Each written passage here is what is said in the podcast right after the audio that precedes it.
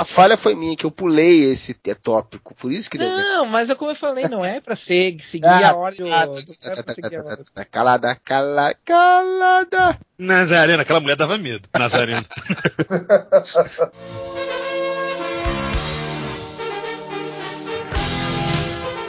Olá, amigos! Vocês estão ouvindo o podcast Whatever. Ah, joga fazer da vida, né?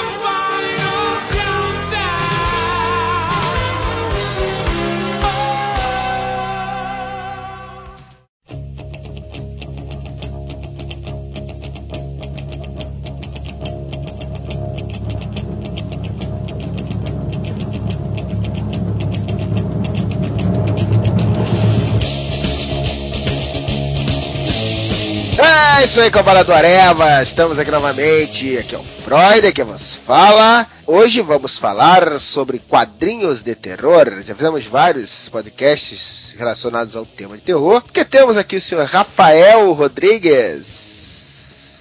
Estamos aí para fazer o time mais coeso. Isso aí, que tem a sua coluna. Qual é o nome da coluna mesmo? Que eu não lembro mais, hein? A coluna é Madrugada Macabra, que tem matérias todo mês e posts curtos durante o resto do mês. É a coluna mais regular, da única regular do Areva. É, e provavelmente a menos acessada.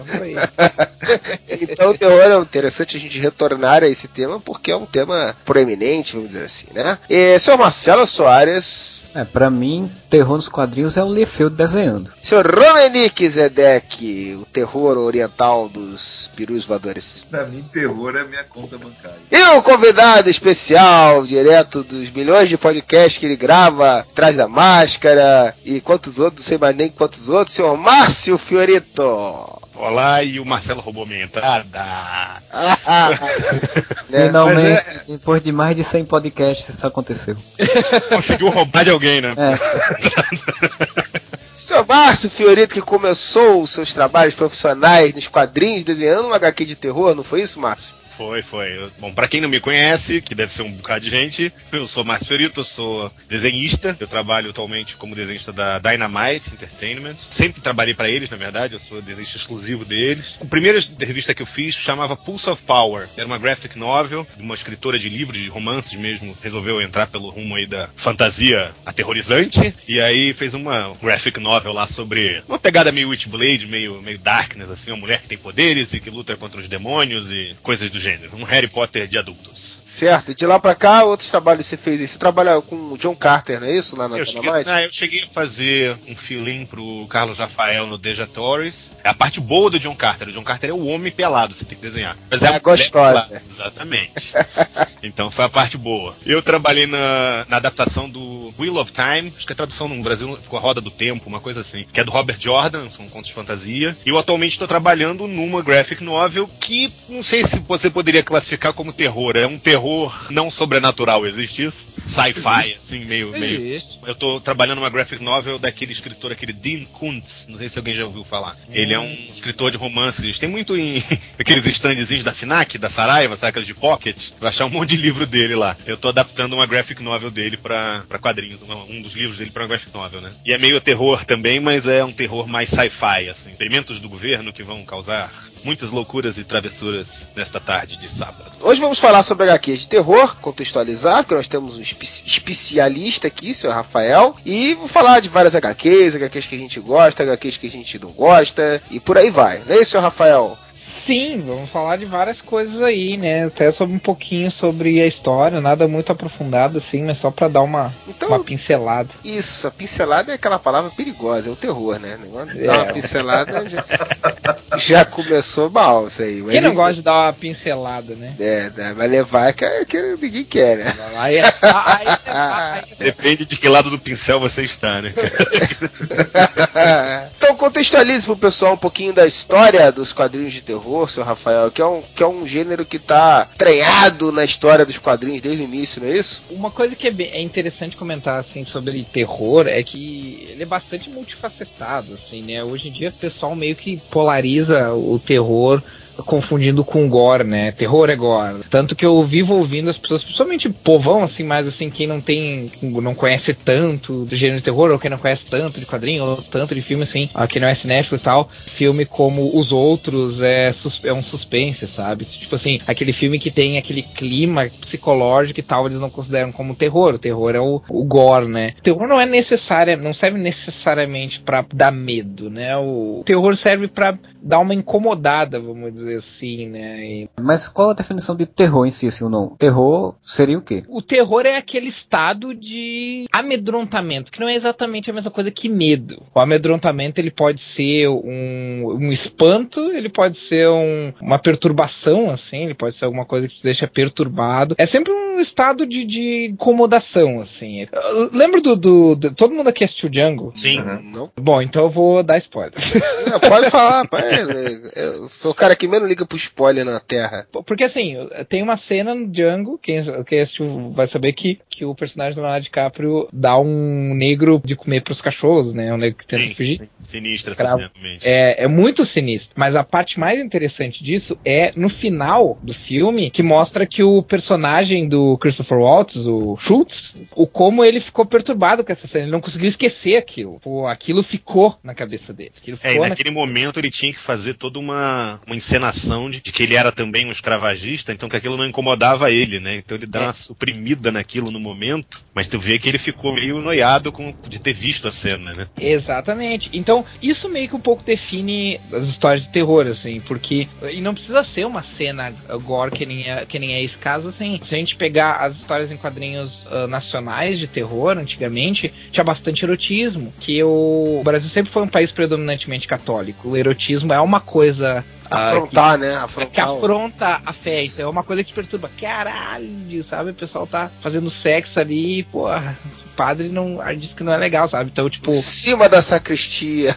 É, exato, coisa, coisa. Eu, eu, vai, vocês vão ver bastante coisas desse tipo, assim, uso de macumba, por exemplo, que é uma coisa que 70, 60, assim, no, num país predominantemente católico, tu vê uma história de uma porra, macumba era um troço que, que apavorava, entende? Então é esse tipo de coisa, assim, é mais mexer com o imaginário. Assim. Porque o Gore tem umas coisas que são tão toscas, assim, que você, você só ri, né, cara? Você não consegue ficar incomodado com nada daquilo, né? Sim, sim, que a catarse é muito mais cômica, né, do que dramática. É, é, é difícil você, você entrar numa onda dessa de classificação muito, porque, por exemplo, se você for falar de Gore, Machete é Gore, né, cara? Machete é muito mais Gore que muito filme do Jason. Várias narrativas que vão desafiar uma classificação de gênero, né?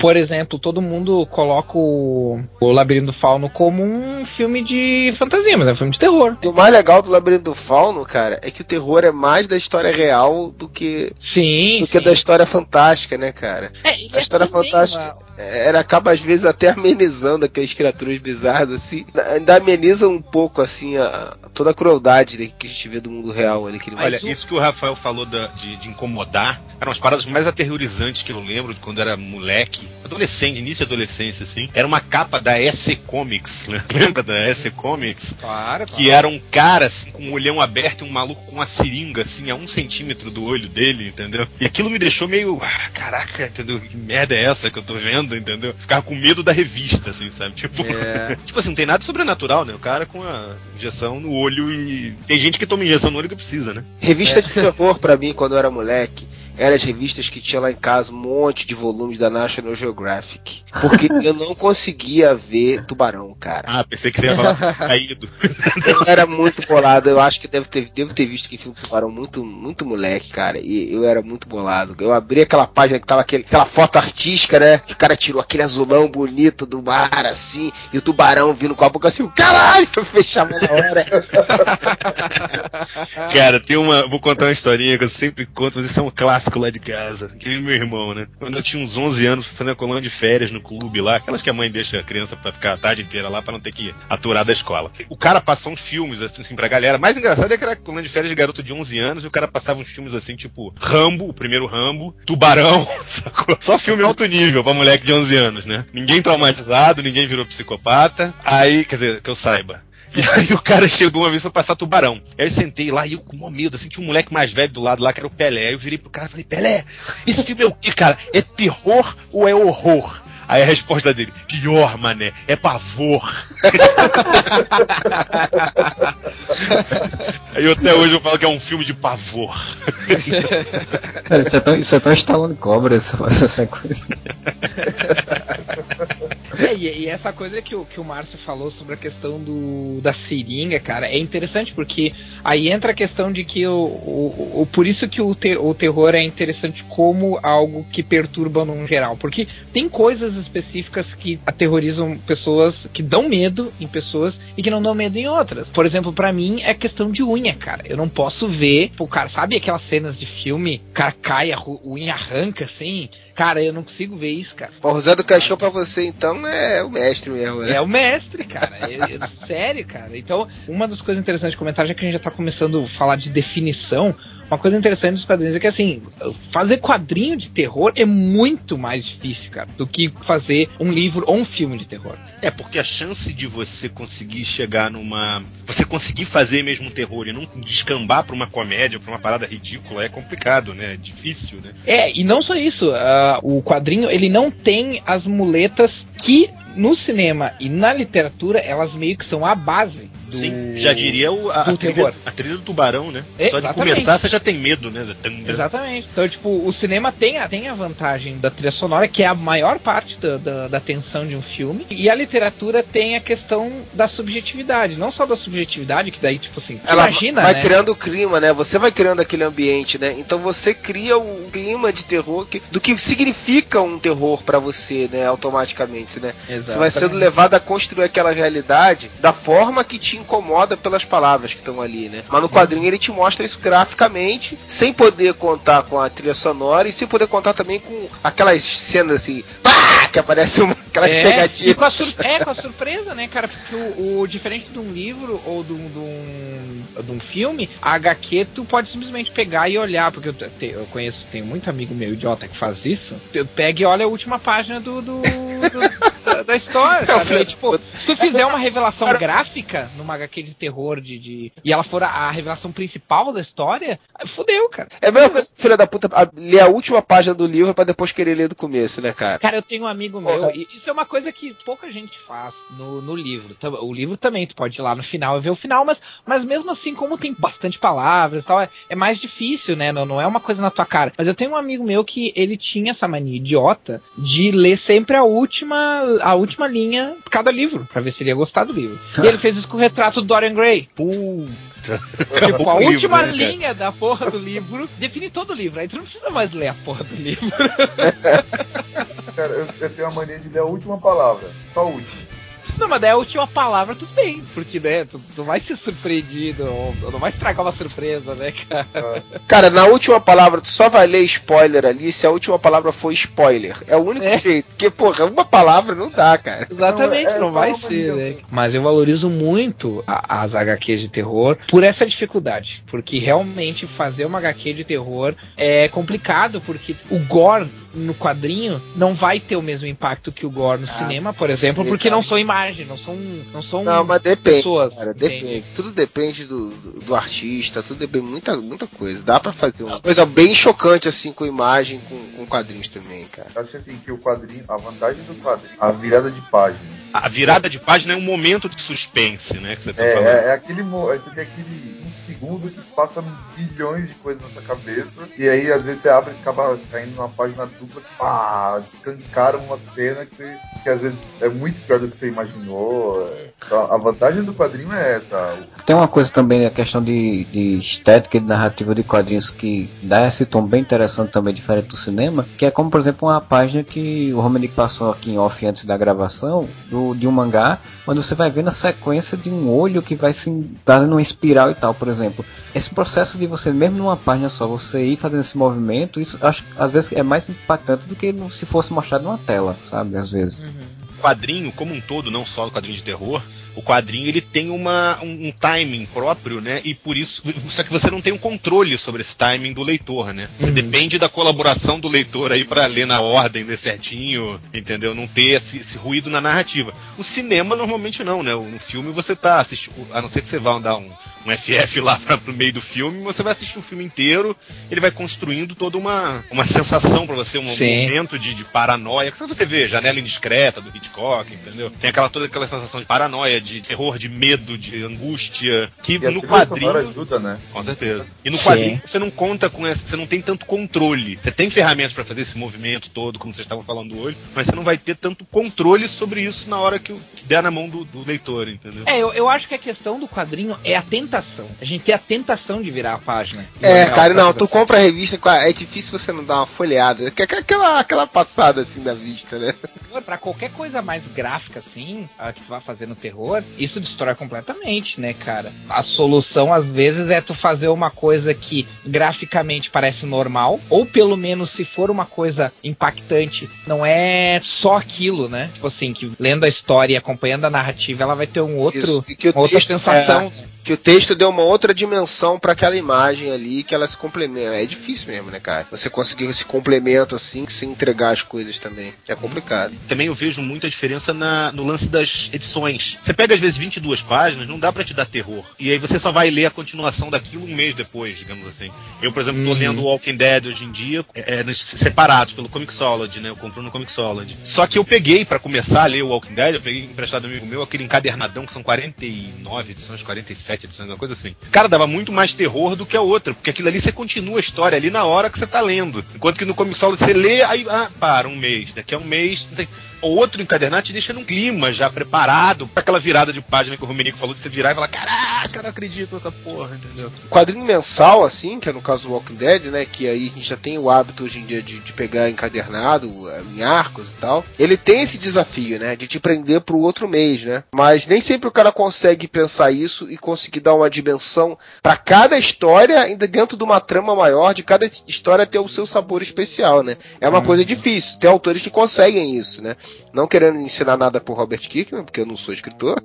é uma missão difícil, assim. E às vezes as coisas, quando o cara pensa no, no, no arco como um todo, com o clímax do arco fechado e tal, ele consegue dessa dimensão que no encadernado vai funcionar melhor, né? É verdade. Com certeza. A gente sempre tem essa situação do mangá ter a cultura oriental, né? Trabalhar com coisas que pra gente são tão muito estranhas, né? Eles têm uma carga forte de terror, tem muita coisa de terror no- nos mangás. Então, acho que seria legal de falar um pouco dessa diferença que tem, né? Do, do mangá para os, os outros quadrinhos de terror, pro quadrinho nacional, americano, essas peculiaridades, vamos dizer assim. E vou Uhum. te falar que eu tenho cagaço de tudo que é oriental, menos sushi. É tudo muito bizarro, cara. É tudo muito louco, tudo muito. Filme É, de o- terror, cara. Aqueles originais do Grito, o não sei o que, o chamado The Ring, né? O Ringo. Aham. Porra, dá um cagaço fudido, cara. Cara, terror é ouvir o Ringo cantando nos Beatles. Isso é terror. Também, né? o bicho feio pra caralho. Tô com medo. Faz tempo que eu não tive sentimento. O terror ele tá totalmente ligado com a questão cultural de cada país, né, cara? Então, se for ver, os americanos, por exemplo, vão dar muito mais valor para violência gráfica. O brasileiro, por exemplo, pelo menos antigamente, dava muito valor pro erotismo. O pode falar melhor que eu sobre a questão dos mangás, assim, mas é bom ver que é, uma- é um lance bem cultural, assim, né? Tanto as revistas mesmo de terror, elas começaram lá nos pulps, né, cara? Então elas entram num, num viés, assim, de histórias de crimes, tortura, então era, era uma coisa bem de violência gráfica mesmo, mesmo que ela fosse uma violência psicológica que, não, que às vezes não fosse estampada na cara, é mais uma questão de violência mesmo, né? Eu, eu não conheço muito de, de quadrinhos europeus de terror, mas o pouco que eu pesquisei sobre, dá pra ver que o- os quadrinhos, principalmente os quadrinhos de terror italianos, tem muito essa questão do erotismo também. Então tu nota que cu- culturalmente a Itália e o Brasil também compartilham e- essa coisa cultural do erotismo da. É porque da- dessa época que esses quadrinhos tiveram, vamos dizer assim, é meio errado falar isso, mas o seu auge, vamos dizer assim, né? Era uma época que talvez você encontrava nos quadrinhos coisas que não eram comuns encontrar em outras mídias, né? Erotismo não era tão fácil de você, não, você não tinha erotismo tão fácil assim no, pra- no, no Brasil, né? A não ser No máximo um Carlos Zéfiro ali escondido, né? Pois é, e, e nos Estados Unidos também essa parte de violência gráfica. Então, era tipo uma válvula de escape para essas, pra essas coisas que, que não tinham tanto alcance em outra, de outras formas. tá? Talvez, não seria isso? É, cara, tu pode repetir que, que caiu um pedaço. Caralho. Isso aí, eu não ouvi, mas é isso aí. Faz, faz sentido sim, mas eh, não deixa de ser um reflexo da, da- do, do cultural, né, cara? Porque, ah, por exemplo, os quadrinhos de terror no Brasil, o auge deles foi anos 70 e 80. E aí, no- se a gente pega os anos 80, também foi o auge do, do quadrinho erótico no Brasil, sabe? É, Então, nos 80 já tinha putaria pra tudo que é lado. Então o que eu falei não faz sentido. é, Não, na Não, verdade, tem, eu eu acho que que tem faz a ver sentido. sim. Acho que faz sentido. O que eu quero dizer é, agregando a isso que tu falou, É. é, que isso é uma, que- é uma questão cultural. É uma questão de um reflexo cultural, uma questão de estar se buscando aquilo que não se tem em outros meios que naquela época não, ainda não estavam refletindo essa questão cultural, entende? Eu, eu acho que não só regional, como, como de, de, de- de- do tempo mesmo. O Freud falou que o quadrinho tava bombando, o quadrinho erótico, foi uma época que tava bombando o quadrinho de terror, de repente rolou esse mix. Se você for analisar, o próprio terror evolui. Quando eu era molequinho, terror, terror era Jason, cara. Jason Fred Krueger, entendeu? Sabe? Então, é, hoje em dia é risível esse tipo de terror. A pessoa vai pra um lado mais do terror psicológico. Se você for mais pra trás ainda, de- de- antes de de eu nascer, você vai ver muita coisa de terror. é, é, é, como é que eu vou dizer? De, de suspense, né? Não tanto terror assim, mas o, o suspense, aquela coisa do mistério. Se você for mais pra trás, você vai entrar nos pulps, no Lovecraft. Entendeu? Então também acho que ele, ele acompanha também o tempo, né? O terror vai mudando com o tempo. E no caso desse, na época do Brasil, ele acabou casando justamente com essa época, um auge de quadrinho erótico, um auge de quadrinho de quadrinho de terror, e você acabou fazendo um- uma mistureba aí dos dois, né?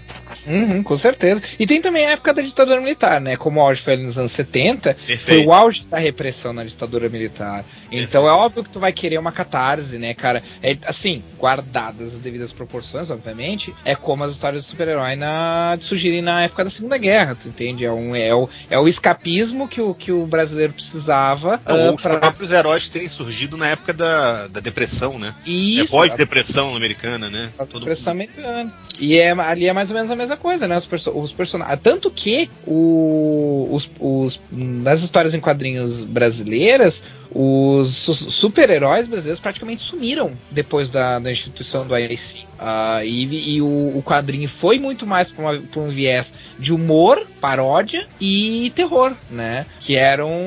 Que, que, é, que são do- dois vieses extremos, assim, mas que, que são relacionados nesse sentido, porque eles sempre estão bastante ligados ao, à, à época, assim, né? O, o- a paródia tem a vantagem de poder, ah, de poder criticar uma coisa sem necessariamente Citá-la nominalmente, né? é, sem necessariamente ficar óbvio. E o terror tem essa vantagem do escapismo, de tu poder, por exemplo, assim, ah, falar de um demônio, de um monstro, e coisa assim. E tu tá falando da ditadura, por exemplo, né? Durante anos a gente conviveu com um dragão da inflação, lembra? Sempre o É. termo usado era esse, né? Exatamente, exatamente. É, é um- é um bom, uma boa lembrança, A inclusive. gente só não se livrou foi do leão do imposto de renda. Que...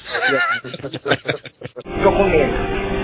Faz tempo que eu não tive sentimento. Romenick, fale sobre os tentáculos, Romenick. Que porra, que tem que ter um tentáculo, tem que ter. Fala aí. O, o terror, o horror japonês, ele é mais voltado pro terror psicológico, um suspense, obviamente. O psicológico e o suspense andam juntos. E eles gostam muito do tema espíritos, fantasmas, é, possessão, exorcismo, demônios. E uma coisa que é- eu acho que é o que mais assusta no, no- no terror oriental é o se diz a punição por, por, é, pequenos erros, por- punição extrema por pequenos erros. Por exemplo, ah, você é um- uma pessoa comum, é, uma pessoa mediana, e como todas as pessoas você comete alguns erros, alguns delitos, mas que, na, que a própria sociedade julga como leve, brando, como matar uma formiga, a judiar de um animal, mas com mas por causa disso você recebe uma punição extrema de uma entidade divina que seria passar o resto da sua vida sendo torturado. Então o terror japonês o, e oriental no, em geral, ele trabalham muito essa, essa ideia de te impressionar, é, ele te leva o, o terror para fora daquele momento que você tá lendo, e aí às vezes você se pega fazendo um- uma coisa que você sabe que é errado, como ultrapassar um farol vermelho e acabar fechando um cara, e aí você fica com aquilo na cabeça, "Putz, será que eu vou me ferrar por causa disso? Será que tem alguma entidade... Ele trabalha com essa culpa, né? Trabalha com esse é, sentimento ele, de culpa. é, ele trabalha com a culpa e com é, punições extremas para pequenos delitos. Uhum. A é que a cobrança moral deles é grande também, né, cara? É, exatamente o que eu ia Tipo, eles, eles fazem umas coisas bizarras assim, tipo, porra, a guria lá que era de uma boy band, boy não, né, uma girl band, lá que ah, raspou o cabelo porque porque ficou com carinha e elas tinham voto de não ficar com carinhas assim, e, e ela não sabia o que fazer, aí tipo assim, ela ficou com carinha, ela não sabia o que fazer, não tinha como conversar com as gurias, aí ela pegou, e resolveu raspar a ca- a cabeça e fazer um vídeo dizer que raspou a cabeça Não, se e- punir, assim. E antigamente você sempre tinha aqueles casos de, de estudante cometeu seppuku, pulou do prédio porque pô, não passou no vestibular, não passou na Cara, prova. é ainda muito comum. Ainda é muito comum, ainda hoje. Esse suicídio por, por vergonha ainda é, é um- uma realidade no Japão. Pois é, acho que culturalmente vem isso que o Rafael falou, da pressão deles mesmo, e isso acaba se refletindo no terror, né? Que é cultural da região, né? Da, da região asiática, é, a, a vergonha, culpa e punição. Então o terror trabalha basicamente nisso. E como todo mundo tem culpas, pequenas, pequenas, como se diz, é, arrependimentos de coisas que você fez, e, e aí eles trabalham es- essa pressão psicológica do, desses seus arrependimentos, dessas suas culpas. E é por isso que acaba sendo até geral, ah, mesmo nossa cultura sendo mais branda, mas quando a gente ou lê alguma coisa nesse ramo, a gente acaba se identificando, porque todo mundo tem culpas e arrependimentos. A gente tem medo de ser punido por uma coisa, ainda mais brasileira, que é, é meio Maria vai com as outras. Que só faz merda, né? Fala a verdade. Que só faz merda. Não, acho que o brasileiro acaba até se identifica, tudo bem, mas acaba. Ele já faz tanta merda que ele já sabe, cara, se eu fosse punido por tudo que eu fiz. Sabe, eu, cara, vai, dar, vai dar um dinheiro pro anjo do inferno lá, o cara vai É. liberar, né? Tipo, libera aí, cara, toma aqui uma eu já tava lavando cueca do capeta tem muito tempo, meu irmão. Na verdade, é engraçado como os americanos não conseguem repetir, né? Apesar de tentar a mesma fórmula. Porque tinha toda aquela série de filmes Pânico, sei o que vocês fizeram no verão passado, que também era uma vibe dessa de passados, é, pecados passados vão ser punidos em algum momento, né? E provavelmente na hora que você mais relaxar. E não fica, né, cara? Fica aquele filmeco. É, o, o problema é que o americano ele usa a punição como o é um ou é uma pessoa que voltou para acaba virando uma vingança ou é um espírito que não conseguiu o descanso e voltou pra pra- pra cobrar, né? É, mas é sempre O, o japonês né? ele leva É, isso ao extremo, não é um, um espírito, é o próprio Deus dele É, que voltou e jogou uma praga bíblica na cidade pra fuder com todo mundo, entendeu? Então, Pois é, eu ele- tenho medo até do- de Deus no Japão, viu? Eu falei que eu tinha medo é, do é o é um medo mais primordial assim, Uhum.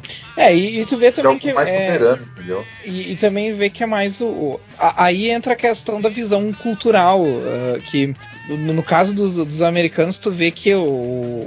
Por exemplo, se a gente pegar esses sei que vocês fizeram no ano passado e tal, ou até H- puxando pras, pras HQs, a gente vai ver uma, uma tentativa mais. Mais plastificada, vamos dizer assim. Tipo, quando não é uma coisa totalmente extrapolada, assim, que nem um, um Juiz Dredd, por exemplo. Assim, tá, o Juiz Dredd é brit- britânico, mas. É porque eu comecei a pensar que eu pensei que Constantine é, britân é criação britânica, Sandman é criação britânica. É, apesar de que o Constantino é criação britânica, mas, mas nos Estados Unidos, né?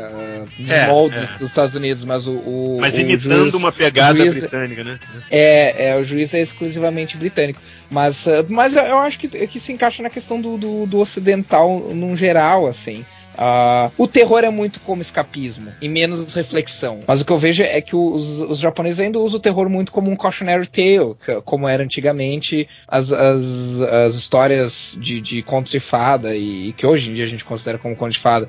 E, e os mitos antigos, né? Era aquela, é, é aquela história ah, que serve para reflexão e que serve como ah, um juiz moral. Você o que é diferente, o que é diferente do, do, do Ocidente, principalmente o, o americano, que é, que é puro escapismo. A ideia é ser puro escapismo, sabe? Cara, Porque o sucesso deles é o gore, né, cara? Nos Estados Unidos o que mais mais sucesso é cabeças decepadas, braços voando, né? Você tem essa. Cara, você me lembrou agora, Rafa, um outro trauma de infância, cara, de terror, cara. Eu acho que eu já devo ter contado aí. Eu já contei no, no outro podcast a história da- do meu irmão me contando, a história do passarinho, do- da salsicha e do. Sim! Ah, eu não. Eu não ouvi essa história, mas já tô com medo, cara. Eu não- Passinho, eu não- salsicha, eu tô até com medo da relação. É, é, rapaz. Não, não, vou, não vou contar. Ouçam, ouçam os outros podcasts da que algum deles. Ouve, E algum deles está lá, né? Eu acho que foi no de terror, o podcast 5, posso estar enganado. Eu não vou, eu quero nem lembrar dessa história. Vai, vamos embora. Tô com medo. Faz tempo que eu não tive sentimento. Além das histórias específicas de terror, né? Como o Rafael estava falando, o terror, aspectos de terror permeiam todo tipo de histórias, né? E aqui no Areva que a gente fala muito sobre, sobre super-heróis especificamente. É, vamos falar um pouquinho desse, desse cruzamento do terror com super-heróis e com outros gêneros de quadrinhos, né? Quando eles é, o quadrinho apresenta alguns aspectos, mas não, não, é uma história que não dá para você categorizar especificamente como terror. É, senhor Marcelo Soares, cite um exemplo aí pra gente de, de quadrinhos que, que envolvem essa característica de terror. Você tem algum aí? Cara, assim, eu não vou falar de quadrinhos de terror em si, porque era uma coisa que eu não lia, na verdade, não tinha muito contato tal. Eu vou falar uma coisa que eu fiquei descobrindo, na verdade, por conta dos estudos relativos aos quadrinhos de super-heróis que tinham questões de terror. Porque quando eu comecei a estudar sobre quadrinhos, tinha muita coisa que aconteceu com o código é, Comic Code, né? Que teve lá nos anos 50, 60 e tal. Então, eu comecei a ver muito o que acontecia depois. Aí uma das coisas que mais me marcou, assim, de, de, de ver a questão do terror nas histórias em quadrinhos de super-heróis, que era o que eu mais lia, foi a questão da morte da namorada do Kyle Rayner, né? Que já foi nos anos 90 90 já, que era a época que eu comecei a ler quadrinhos. Então, tipo, que ela parece esquartejada dentro de uma geladeira, né? Então, uma coisa que para mim foi bem, bem marcante, porque eu disse, pô, eu, foi quando eu vi realmente essa questão do terror dentro de uma história de quadrinhos de super-heróis que, que é totalmente escapista, totalmente fantasiosa, né? É, eu, eu, não, eu não li essa fase, assim, mas, assim, sempre que eu ouço falar disso, eu tenho a impressão que foi um troço muito impactante, assim. As histórias não tinham, então, nada desse viés, né? Era uma história de super-herói tradicional e de repente apareceu essa porra, foi isso? É, foi exatamente assim. As histórias ela, ela eram de. Ele tinha se tornado lanterna, então tava vivendo a vida de lanterna dele, descobrindo as coisas com o namoro lá, tentando so, conciliar as duas coisas. E aí um vilão dele de repente resolve se vingar dele matando foi a. O Major Força, não foi? É, que eu acho que é um, é um dos nomes mais estranhos que existe no mundo. Assim. É. Que, que... Eu acho que o que é mais assustador nessa história do Kyle Rayner é que ele. É, você não espera essa cena. Você tá lá lendo a revista do Kyle Rayner, ele tá com altos planos com a namorada dele lá, e ele entra em casa e aí tá. Ah, abre a geladeira e. Tá, entendeu? É porque ela é gratuita pra caralho, vamos combinar, é né? Mas funcionou aí. Na verdade, isso aí trouxe um. Puxando o que o Marcelo falou, isso aí trouxe um termo que a Gail Simone cunhou, que é o Women in Refrigerators, né? Que é um termo que ela se refere, que ela, ela usa para se referir a, ao tratamento da mulher nos quadrinhos. É, eu não sei se isso. Bom, eu não entraria por esse viés do feminismo aí, de como a mulher é tratada nos quadrinhos. Acho que foi mais uma coisa chocante se fosse. É, eu acho que poderia, é, é, poderia ser. Poderia ter sido. Concordo ou não, né? Eu tô dizendo que ela, ela, usa esse termo, né? Hoje em dia esse termo sim, é usado sim. pra definir isso. É, não, de certa forma deve servir com dentro de uma análise maior, deve fazer sentido na análise feminista. Mas eu imagino que na história, e eu tô cagando regra da história que eu nem li, né? Mas é, poderia ser qualquer ente querido dele que tinha relevância na época, né? O que eu questiono é que poderia ser tipo até o namorado da Mulher Maravilha, por exemplo, entendeu? Não precisa necessariamente ser uma mulher. Nesse caso aí, eu acho que é muito, é muito do contexto da época de que tinha que ser tudo muito chocante, muito hardcore, naquela né? época de Bad Boys, essas coisas. Então, acho que eles pensaram, o que, que a gente pode fazer, né? Que, que, todo mundo todo herói que sofreu, tá sofrendo uma merda, o que, que a gente pode fazer com esse personagem? É escalada, né? Não, vou fazer uma coisa mais filha da puta do que o cara fez no, na outra revista. Aí ele foi desquartejou a mulher e tacou na geladeira. Puta que pariu. Pois é, e aí foi uma das primeiras coisas que eu tive contato, assim, né? Eu, depois eu vim, eu vim ver em sebo essas coisas, revistas nacionais mais, que tinha essa temática de terror e tal. Foi quando aí fui conhecer o, o Zé do Caixão e Pererei, que aí tinha programa na televisão e tudo. E, e aí foi quando eu conheci um pouco mais sobre terror, mas minha meu iniciação, digamos assim, foi nessa história. É, porque assim, os personagens, até que tem uma identificação com terror nos quadrinhos, nos comics, né? Não chega a ser um terror, né? Assim, se pegar, sei lá, um motoqueiro fantasma lá, porra, não dá medo daquela porra daquela história. Caralho, não fale isso não que eu tenho uma história boa dessa daí. eu, eu tava viajando, né? Tava na Disney com a minha família, com a minha mãe e com o meu pai. E aí, porra, fui o banheiro à noite, né? O lugar clássico de se ler gibi. E tava lendo um gibi do motoqueiro fantasma. Aí, isso, madrugadão, né? Todo mundo dormindo. Cara, eu abro, termino lá, faço tudo, abro a porta do banheiro, abro a porta do banheiro, minha mãe vindo. Só que minha mãe tava com creme na cara. O bicho deu um pulo e um grito assim. Ah! pra trás, assim, cara. Pelo menos o gibi do motoqueiro fantasma no Era, era o olhar da penitência. Puta que o pariu. tomei um susto. Minha mãe, que foi, meu filho? Eu falei, nada, eu só tomei um susto. Eu tinha uns 9 anos de idade. Isso. Eu dei um grito, cara. Ah, entendeu? Pra você ver, né? é, é, eu ninguém tinha medo do motoqueiro fantasma nesse sentido, mas ele já tinha essas estéticas lá, terror, porque tipo, ele tinha um olhar de penitência, tem essa coisa da penitência do, te- do terror, né? Sim, exatamente, É, exatamente. eu lembro que nessa história tinha um. Era aquela coisa, lógico, né? Você tá falando de um gibi aí da década de 70, final da década de 70, né? Pra eu estar lendo em 85. Aí, era tipo assim, sempre tinha aquela coisa de, ah, o cara foi parar no inferno, aí tinha as almas penadas, e ai, não sei o que, entendeu? Não é bem um gibi muito agradável de você ler três horas da manhã. Mais que você fale que tinha aquela pegada Stan Lee, assim, aquela coisa meio. Ele tem tudo uma estética de terror ali, né? E como o Marcelo falou, até o poder dele, né? Mas, mas ao mesmo tempo é massa velho pra caralho, né, bicho? A caveira pegando fogo, o motocão. Jaqueta, jaqueta. É. Ele é todo massageiro. Infe- infe- Corrente, corrente. É, infelizmente ninguém nunca pegou ele pra fazer realmente uma coisa mais terror, só bota essa coisa mais herói, né? Então, infelizmente. O, o massaveísmo dele já, já denota a- o cruzamento ali, né? Entre o terror e o super-herói, né? Porque os, os super-heróis são, são divas, né? Vamos, combinar. Aí. É, é o- os caras que querem aparecer, O, né? o- o Alan Scott é, com certeza. Todos, todos, todos. Quem lê quadrinho, ah, todos Pera aí, pera viados. Vai dizer o Aquaman não, quer ver? Aquaman não. Tá lá, não falei. Aquaman Catamera, o cara manja das putaria, respeite o Aquaman, tá? Porra, cara, não, Júlio, dessa vez eu não vou poder ficar do seu lado. O Aquaman usa uma cota de malha laranja. O cara se garante, rapaz, o cara se garante. Não, bicho, ma- mais, mais Clóvis Bornai que cota de malha laranja. Não tem, não, cara. Negativo. A, a conotação homoerótica dos, dos, dos super-heróis é, é inegável, cara. Já não é mais possível esconder isso, cara. Ah, ah, no- nós, nós somos, fomos uma geração criada a super-heróis, cara, que tem total, total conotação homo, homoerótica. Lidem com isso, cara. Só o que eu Que digo. merda, Rafael. Agora eu tô com medo disso. Lidem com isso, é só o que eu digo, cara. Tô falando sério agora. Não que eu não estivesse falando sério, mas. não, uma vez o cara, quis me brigar comigo mesmo. O Ah, cara mas- te bater por quê? Porque você disse que cara ali Super-Homem ele era viado, é isso? É, na verdade eu falei que todos os heróis era- eram viados, obviamente pra tirar onda, né? E aí o cara respondeu alguma coisa tipo assim, ai, só quem nunca leu uma HQ pra dizer uma coisa dessas. Aí eu peguei e respondi pra ele, aí quem lê quadrinho é mais viado ainda, ele ficou puto.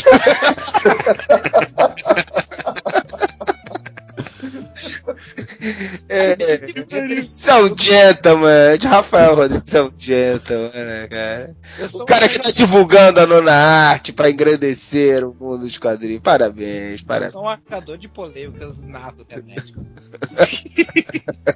Os eles têm essa coisa de, de espalhafatosa, né, cara? Então o, o Motoqueiro Fantasma ele mistura isso, né? Ele mistura essa coisa do terror, mas essa coisa mais, mais espalhafatosa, chamativa, né, cara? Que é, é Na um- verdade, é, o herói é aquela coisa, é, até aproveitando o viés do terror, que não é tão terror assim, mas sempre tem, você tem dois gêneros aí que, que brincam com o terror, que é o lado masculino, da fantasia masculina de ser o fortão, de ser o poderoso, o cara que é, vai salvar todo mundo, aquela fantasia é infantil, né, de você ser o mais Uhum. forte, mais alto, sabe, é pegar a mulher e ter, ter superpoderes e uma roupa irada e um carro maneiríssimo e uma armadura foda, tô falando do Tony Stark. E aí, o- e, Tipo assim, isso é a fantasia de poder masculina. Você tem a fantasia de poder feminina, que é o crepúsculo, que também é um terror que não é terror, né? Porque é aquela coisa, uma menina que não tem merda nenhuma de atrativo, tá sendo disputada por dois caras. Um deles é um emo rico pra caralho, entendeu? Riquinho, e o outro é um bad boy que anda de bermuda rasgada, bermuda Porra, tu tá conhecendo Não, pra não, caralho do Crepúsculo, hein, cara? Cara, eu vou te falar uma parada, eu já me sacaneou pra caralho isso. Uma vez eu tive que fazer um, um teste, né? Era só um teste, eu não peguei o gibi, não. Que era uma história de lobisomem. E a, e a indicação era lobisomem do igual do Crepúsculo. Aí eu, puta que pariu, eu fui eu alugar a porra daquele segundo filme lá deles. Que era o que tipo, o primeiro parece que não tem lobisomem nenhum, né? Aí você tem que alugar a porra do segundo filme pra ver os lobisomem lá, aqueles bad boys de calcinha, de, de shortinho desfiado, entendeu? Vamos estabelecer uma coisa certinha, então. O Márcio, então, quis dizer que os quadrinhos de super-herói estão para os homens, assim como o Crepúsculo está para as mulheres. É isso mesmo que tu falou? Eu creio que sim. assim, eu acho que reverbera mais ou menos na mesma. Ele, ele acha que, o- que o Rafael falou é, é perturbador, né? Não, você não entendeu. Eu falei, eu não falei que quadrinho de super-herói é crepúsculo. Eu, eu concordo, eu concordo totalmente com o Márcio. Tipo assim, assim como o, o super-herói é, é uma. É, é, é o- as aspirações e os desejos infantis do homem, o Crepúsculo é as, as aspirações infantis femininas. É, é basicamente, se a gente for, for entrar nesse viés no caso dos super-heróis, eu acho que a comparação é válida sim. Ah, eu só quis deixar bem claro pra. Porque, Pra dar uma sacaneada, lógico, né? porque esse podcast vai ser um podcast polêmico. Como é um tema que de repente a galera daqui a pouco não vai gostar muito, a gente vai ganhar, ganhar downloads pela polêmica. Ah, então a gente pode falar que o Life é bom pra caralho, cara. Vai bombar. Life é o novo Kirby, já disse do Robert Kirkman que escreve histórias de terror. Tá aí, ó. Que Pronto. pariu. O Spectre tem muito isso também, né? De, é muito gay também, né? Um cara todo de branco com uma sunguinha verde, que merda. Agora todo personagem vai ser Depois dessa, tu vai- É, agora tu vai ver todo, todos os personagens que tu vai ver vão ser gays. Menos O- o Aquaman. O Aquaman O continua. Spectre, mas o Spectre ele é, ele é totalmente um descendente dos Popes, né, cara? A história dele é totalmente Pope, embora seja já no, no período do- da Golden Age dos, dos heróis, né, cara? Mas eh, eh, a história dele é totalmente Pope. Ele foi o cara que foi morto por gangster e jogado num, num, barril de, com cimento, sabe? Na água. Engraçado é que você tem um herói que tem todos esses elementos de terror, e no entanto a pegada da história não é terror, né? Que é o, o desafiador, o Deadman, né? O, o defunto. Né? Ele, ele, ele tem toda essa história e na verdade o Boston Brand é um, é, um, é um escroto, né, cara? Você dá mais risada do cara do que dá medo da história do cara. E ele é uma alma penada que voltou pra vingar um assassinato e tem toda uma história lá, divindades indianas e coisas do gênero, entendeu?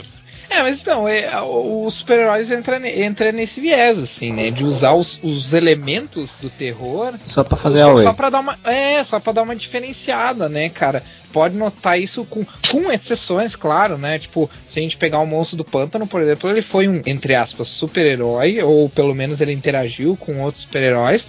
Mas ele, desde o começo, foi criado como personagem para ser um personagem de terror, né? Pelo Len Wayne. Então, Sim, sim. ah, mas com exceções, assim, mas no geral é, é bem.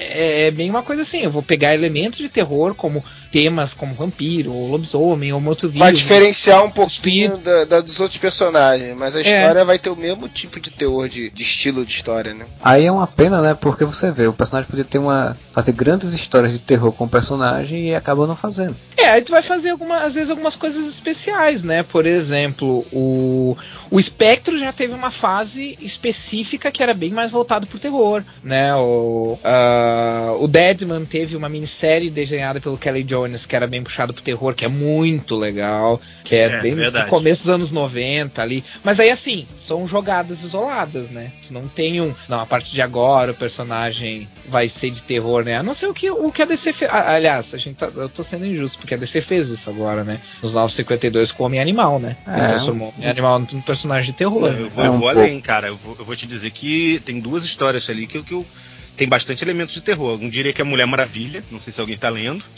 Que é não, uma mas pegada- eu vi, eu vi falar isso também. é bem diferente, cara. É, é uma parada é quase, vamos dizer assim, vertigo diet, entendeu? Mas ela é lidando com as divindades lá, e as divindades não tem nada de daqueles carinhas que apareciam nas histórias de titãs, sabe? Com aquela barbinha enroladinha, uma toga. Tem nada disso, entendeu? O Hades é a coisa mais aterrorizante. É um garoto, uma criança, com uma roupa toda de couro preta, e o cara tem umas velas derretidas assim na cabeça, assim, cobrindo os olhos, Eu, eu lembro. Acesas. Eu lembro a primeira edição da- dessa versão da Mulher Maravilha que o Apolo usa três mulheres como oráculo para quando o sol se nasce para descobrir o futuro e no final quando o sol nasce ele pega e destraçalha elas e mata Sim, elas sim, e tal bem exatamente. sangue frio assim. Exatamente. Tem, tem, tem várias, assim, ao longo da- da- das edições da Mulher Maravilha tem bastante exemplos desse tipo, assim, sabe?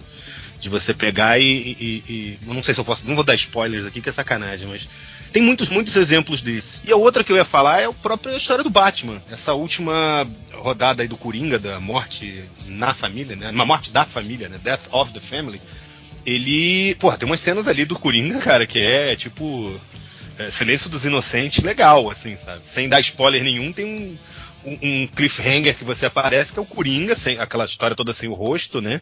E ele tá com uma bandeja de prata, assim, com aquela cobertura de bandeja igual de hotel, e ele, ele vai tirar aquilo ali pra mostrar, sempre no final de todas as edições, né? De todos os heróis daquele, daquele mês, e tem uma coisa ensanguentada embaixo. E você já fala, puta, coisa boa não é, entendeu? Já te deixa no. É, criaram, criaram um suspense, né? Não, mas digo assim, é, Vai fazer aquele final de merda depois, né? Mas deixa É. pra lá.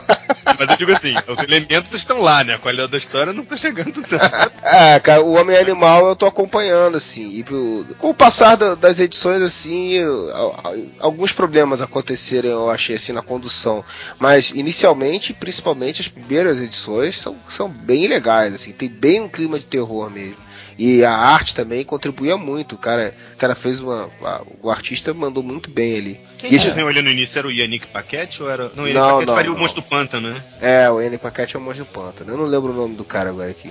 Mas o, o- o Batman, ele já. Ele tem muita origem no terror, né? Ele tem muita. muito da sua concepção, tanto dele quanto dos seus vilões, lá no início dos anos 30, 40, 50, ele era muito de terror, né? Sim. Uhum, com certeza. O, a criação do Batman é baseada num filme de terror chamado The Bat. Ah, o, O Ah, Coringa não, no o- Homem que ri, né? o Coringa é do Homem que Ri. O Arkham é, é a cidade do- das histórias do Lovecraft, né? Verdade. Tem muita, muita, muita. O Batman é um, acho que é um dos que deve ter mais referência assim a terror, que não é de terror, né, que por, por, por definição não é de terror, mas ele também surgiu na era dos pulps, né, cara?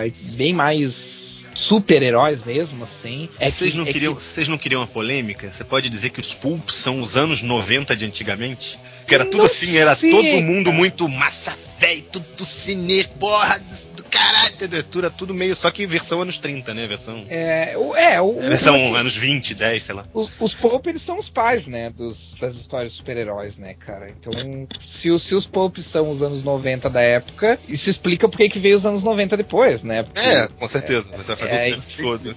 é, é- é a influ, é a influência. Eu acho que sim, cara, porque o seguinte, porque os Pulps, cara, hoje em dia são considerados clássicos, mas os, os Pulps, eles eram literatura barata, né, cara? É. Tipo, ah, é, é, não só barata no, senti no sentido financeiro, mas era barato no sentido depreciativo mesmo, né, cara? Então era, é, era bem a leitura de uma cagada, como, como um membro de outro, outro blog costuma falar. Ou no Ah, caso do meu motoqueiro fantasma, pode ser também, entendeu? é, e então eu acho que, é, cara, é por aí assim, porque era mesmo, era uma coisa bem massa. O- os Popes eram era séries de TV, né, cara? Da, da, da época, assim, que, que É, não usava, tem- praticamente tem um negócio não também- TV, né? Tem um negócio também que vocês estavam falando de, ah, porque o motoqueiro tem os elementos do terror e tudo mais. Isso também tem a ver, eu acho, com um pouco com aquela época. Eu sei que o motoqueiro é de bem depois da época Pulp, mas tem aquela coisa de você pegar e, e precisa de um tema. Aí começa aquela coisa assim, qual vai ser o tema? Ah, é Sol, é o Homem-Sol. Ah, o outro é o, sei lá, é Lua, é o Homem-Lua, entendeu? Barata, É. barata. Você vai criando aquelas coisas assim. Então, aí você vai buscando. O cara vai, busca uma coisa meio sci-fi, uma coisa alienígena, outra coisa, sei lá. É, mas né? o motoqueiro veio, veio também do seguinte, cara. Já existia um personagem com o nome dele, só que da tradução, que o nome original. Fantasma, né? É, um- é, o nome original é Ghost Rider, né? E Rider, ride você pode ser tanto de cavalo como pode ser de moto e tal.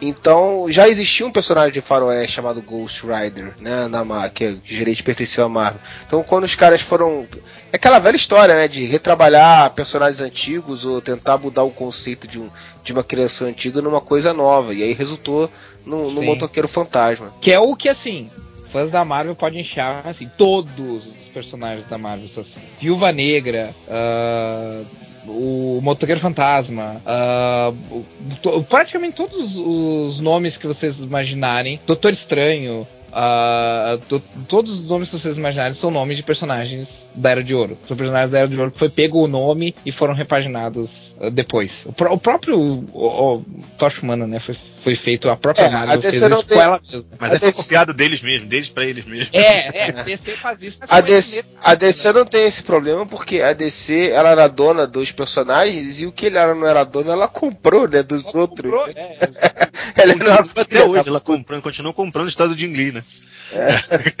Inclusive, a Viúva Negra é considerada, talvez, com exceção de uma, de uma tira chamada The Invisible Scarlet O'Neill, considerada a primeira super-heroína dos quadrinhos, dos comics, né, no caso. Você tá falando desses heróis desconhecidos que hoje em dia a Dynamite pegou e, e, e tá lançando. Eles estão nessa série Masks, não sei se vocês estão acompanhando. Eles pegaram um E- monte de herói que caiu que entrou em domínio público. Entrando em domínio público. É, esses mesmo. Inclusive, um deles, o Black Terror, que é um super-herói, foi a primeira HQ de terror lançada no Brasil. É, e tem o Daredevil, né? O, demo, quer dizer, o demolidor deles. É, Também tem uma pegada meio demoníaca lá, a roupa dele tem alguma coisa a ver com É isso. azul, azul e vermelho, né? Azul e vermelho, é. Metade, metade vermelho. É É, uma mas roupa tem um lance na roupa lá de demoníaca. Se bem que o Demolidor de- de- também depois voltou de amarelo e preto, né? Que também são cores sensacionais.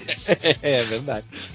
Mas Só um então- cego pra usar uma porra daquela, né? É, é mais uma, é ma- mais uma, ma- mais uma, uma, mais uma mostra do, do cruzamento de super-heróis, né, e, e terror, né, que aqui a primeira HQ de terror publicada no Brasil foi uma HQ que tinha super-heróis. Ela tinha o, ela era a HQ terror negro, que tinha um personagem terror negro, e tinha o Dr. Oculto também. É de 37, eu acho que é essa HQ, aí, essa, essas histórias, essa É, revista. e, o, e o primeiro super-herói brasileiro considerado é o Garra Cinzenta, né? Garra Também Cinzenta, era- o primeiro super vilão, no caso, né? Mas É, é, é, era o super vilão protagonista, né? Da história. É, ele- A primeira narrativa que tem a ver com, com, com essa história de, de, De- de pessoas mascaradas, né? É. É, ele, ele, eu sempre falo do Garra Cinzenta, né? Em tudo que eu, qualquer coisa que a gente fala de quadrinho. Mas o Garra Cinzenta ele inaugurou três gêneros no Brasil: o quadrinho policial barra pulp, quadrinho de terror e quadrinho de super-herói. Num só, numa só história. É, porque na verdade ele acabou virando uma, uma linha divisória, né? Ele é uma fronteira, porque se você for pensar em termos de classificação, você vai dizer que ele é super-herói, é, não é, não é herói, aquelas coisas todas assim.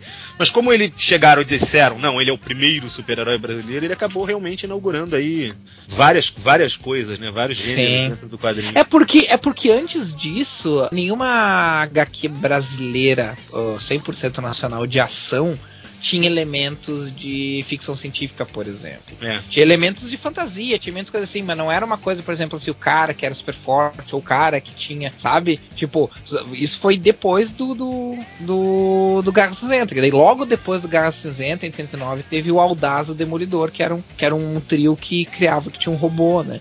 É. Mas ah, antes disso não, não, não tinha, né? Então ah, ele é meio que considerado um marco por, por causa disso, né? Porque ele, realmente esse tipo de narrativa não, não tinha antes, né? Antes era pura, puras narrativas de aventura mesmo, né? Era mais. ah, era mais, tipo assim, exclusivamente sci-fi, né? Não tinha esses elementos de super-herói, usar uniforme, que nem o Garra Cinzenta, usar máscara, né?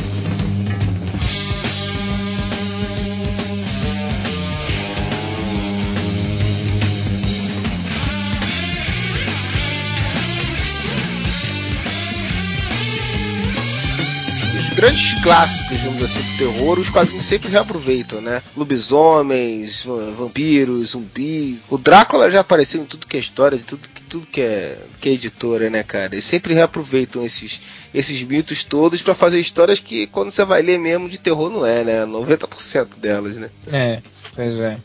É, o, o Drácula, por exemplo, apareceu. Ele tinha uma revista, né? Mensal na Marvel. Sim, sim. 70. Tomba do Drácula, não era essa? Tumba do Drago, exatamente. Eu tava tentando lembrar o nome. Cara, já teve crossover com os X-Men, cara. Puta que pariu. cara. É, ele, que- é. ele queimou a mão na estrela de Davi da Kitty Pride pra provar que não são só os católicos e cristãos que escapam do Drácula.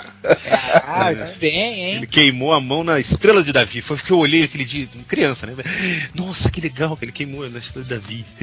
Assim. Também teve uh, versões, né? O, a crise final, por exemplo, figurou um vilãozão hiperdimensional que era basicamente um vampiro, né? E é, que era um personagem baseado num personagem obscuro, para variar, coisa que o Morrison nunca faz, né? Baseado num personagem obscuro da DC, num vilão obscuro da DC que era meio que um vampiro também, né? Um vampiro espacial, assim. É, tem outra HQ que também tem muito elemento de terror, com morte, fantasma, vampiro, e não é terror, né? É a turma do penadinho. É É verdade. É, É cara. Aí, sátira, ó. sátira. Aí, muito boa lembrança, cara. Boa lembrança, porque ele tem todos os elementos de terror ali, né? Pessoas mortas, fantasma, Mas não chega. Vai no MSP 50, tem aquela história que foi o Daniel HDR que desenhou, que a menina conversa com o garoto, não sei o que, depois vai no final, é um fantasma, e depois. Acho que é a Tina até que conversa, se eu não me engano. Não tô lembrado agora. E no final tem o nome dele lá, e o nome dele é não sei o que, Penadinho, né? O nome- É. É, é bonitinho, e- mas tem uma vibe dessa de, de fantasma, né? De coisa mais séria, assim. Numa, da- numa das MSP 50, inclusive, foi feita uma história do Penadinho pelo Samuel Casal. Cara, Samuel Casal é, É verdade. foda. Verdade. Sim, é na primeira, é na primeira.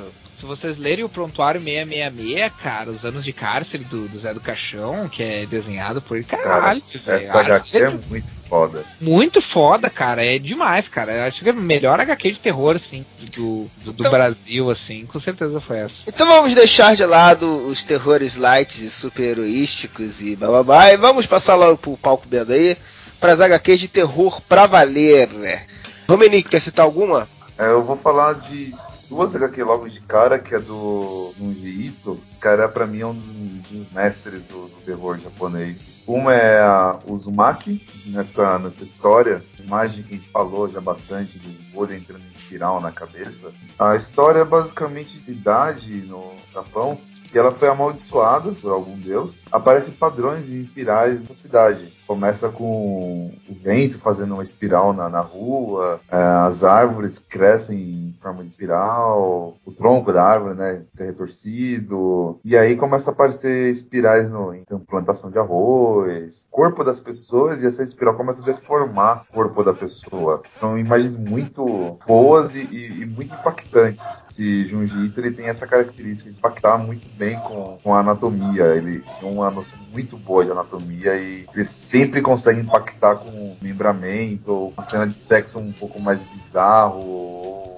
A saga HQ Uzumaki é a minha recomendação primordial. E tem outra HQ do Junji Ito que eu quero comentar, que é a Tomi, ou Tomie. que É a história de uma garota, e essa garota ela é, ela é meio que a encarnação da, da luxúria e de todos os sentimentos negativos que envolvem luxúria, como ciúmes, inveja. E ela tem um poder de induzir as pessoas a, a se apaixonarem por ela, tanto homem quanto mulher, e levar eles à loucura e destruição por causa de- desse, desse amor. E aí você vê homens brigando, mas não briga soco, é cara rasgando a garganta do outro, dentes, membramento, torturas, e ela sempre assistindo isso. Então é um outro tipo já de terror, envolvendo um pouco de manipulação emocional, e as cenas de violência, o Junji Ito, ele consegue passar muito bem essa, essa tragédia sobrenatural. Então ele é o cara que, se você quer começar por um entrar no mundo do terror japonês, ele é o ele é o cara. Tem uma outra HQ que eu queria falar que ela é um pouco mais do gore, na minha opinião, que é o Battle Royale. Basicamente no futuro tem uma escola, e eles fazem um reality show onde ele prende os alunos e eles têm que sobreviver presos nessa casa, nessa ilha, e somente um cara vai sair vivo. Então, o terror aí também é um pouco de drama e, psicológico, porque você vê que esses- essas pessoas formam grupos para tentar sobreviver, mas a missão deles é somente um que vai sair de lá. Então você vê que depois de um tempo, amigo tem que começar a matar amigo, e a carga emocional dessa história é muito forte. Então é uma outra que eu recomendo para quem quer iniciar no terror japonês. Pô, legal, cara. É, já tô com. Não quero nem passar perto, já tô com medo dessa porra já. Cara, a, a, Marcelo Soares, alguma dica aí, pessoal? Como eu falei, eu nu- nunca fui muito leitor de, de, de terror, essas coisas. Só me lembro do Prontuário 666, que o Rafael já citou. Pra mim, foi, é uma revista muito boa, assim, o trabalho gráfico dele é muito boa, a história é muito boa, muito bem conduzida do terror em si, né? Você, eu me senti vendo um filme mesmo de terror. E outra coisa, assim, que eu vou citar mais dentro da, ainda da questão dos super-heróis, que, que, é o que eu sempre li mais, é o Spawn, né? Que a gente, acho que a gente acabou não citando, que o Spawn ele mistura, ele é meio que um motoqueiro fantasma também, né? ele mistura várias coisas num personagem só. E como no início ele era mais heróico, teve uma fase que ele teve meio que um reboot, que teve um tal de Arma com um Armagedon e aí as histórias do Spawn o universo dele foi rebutado para uma nova realidade, caiu nas mãos do David Heine, que é um autor que hoje em dia é mais conhecido, e ele acabou virando umas histórias de terror, assim, acho que foi umas, sei lá, umas 20, 30 edições, com uma pegada mais de terror, ele, tipo, ele, a, primeira edição que eu li é, dessa fase, é, ele tá meio como se fosse um espírito escondido num, num prédio, e aí no, na história no prédio, os dois policiais vão investigar que tá tendo várias ocorrências de coisas estranhas, como por exemplo, pessoas que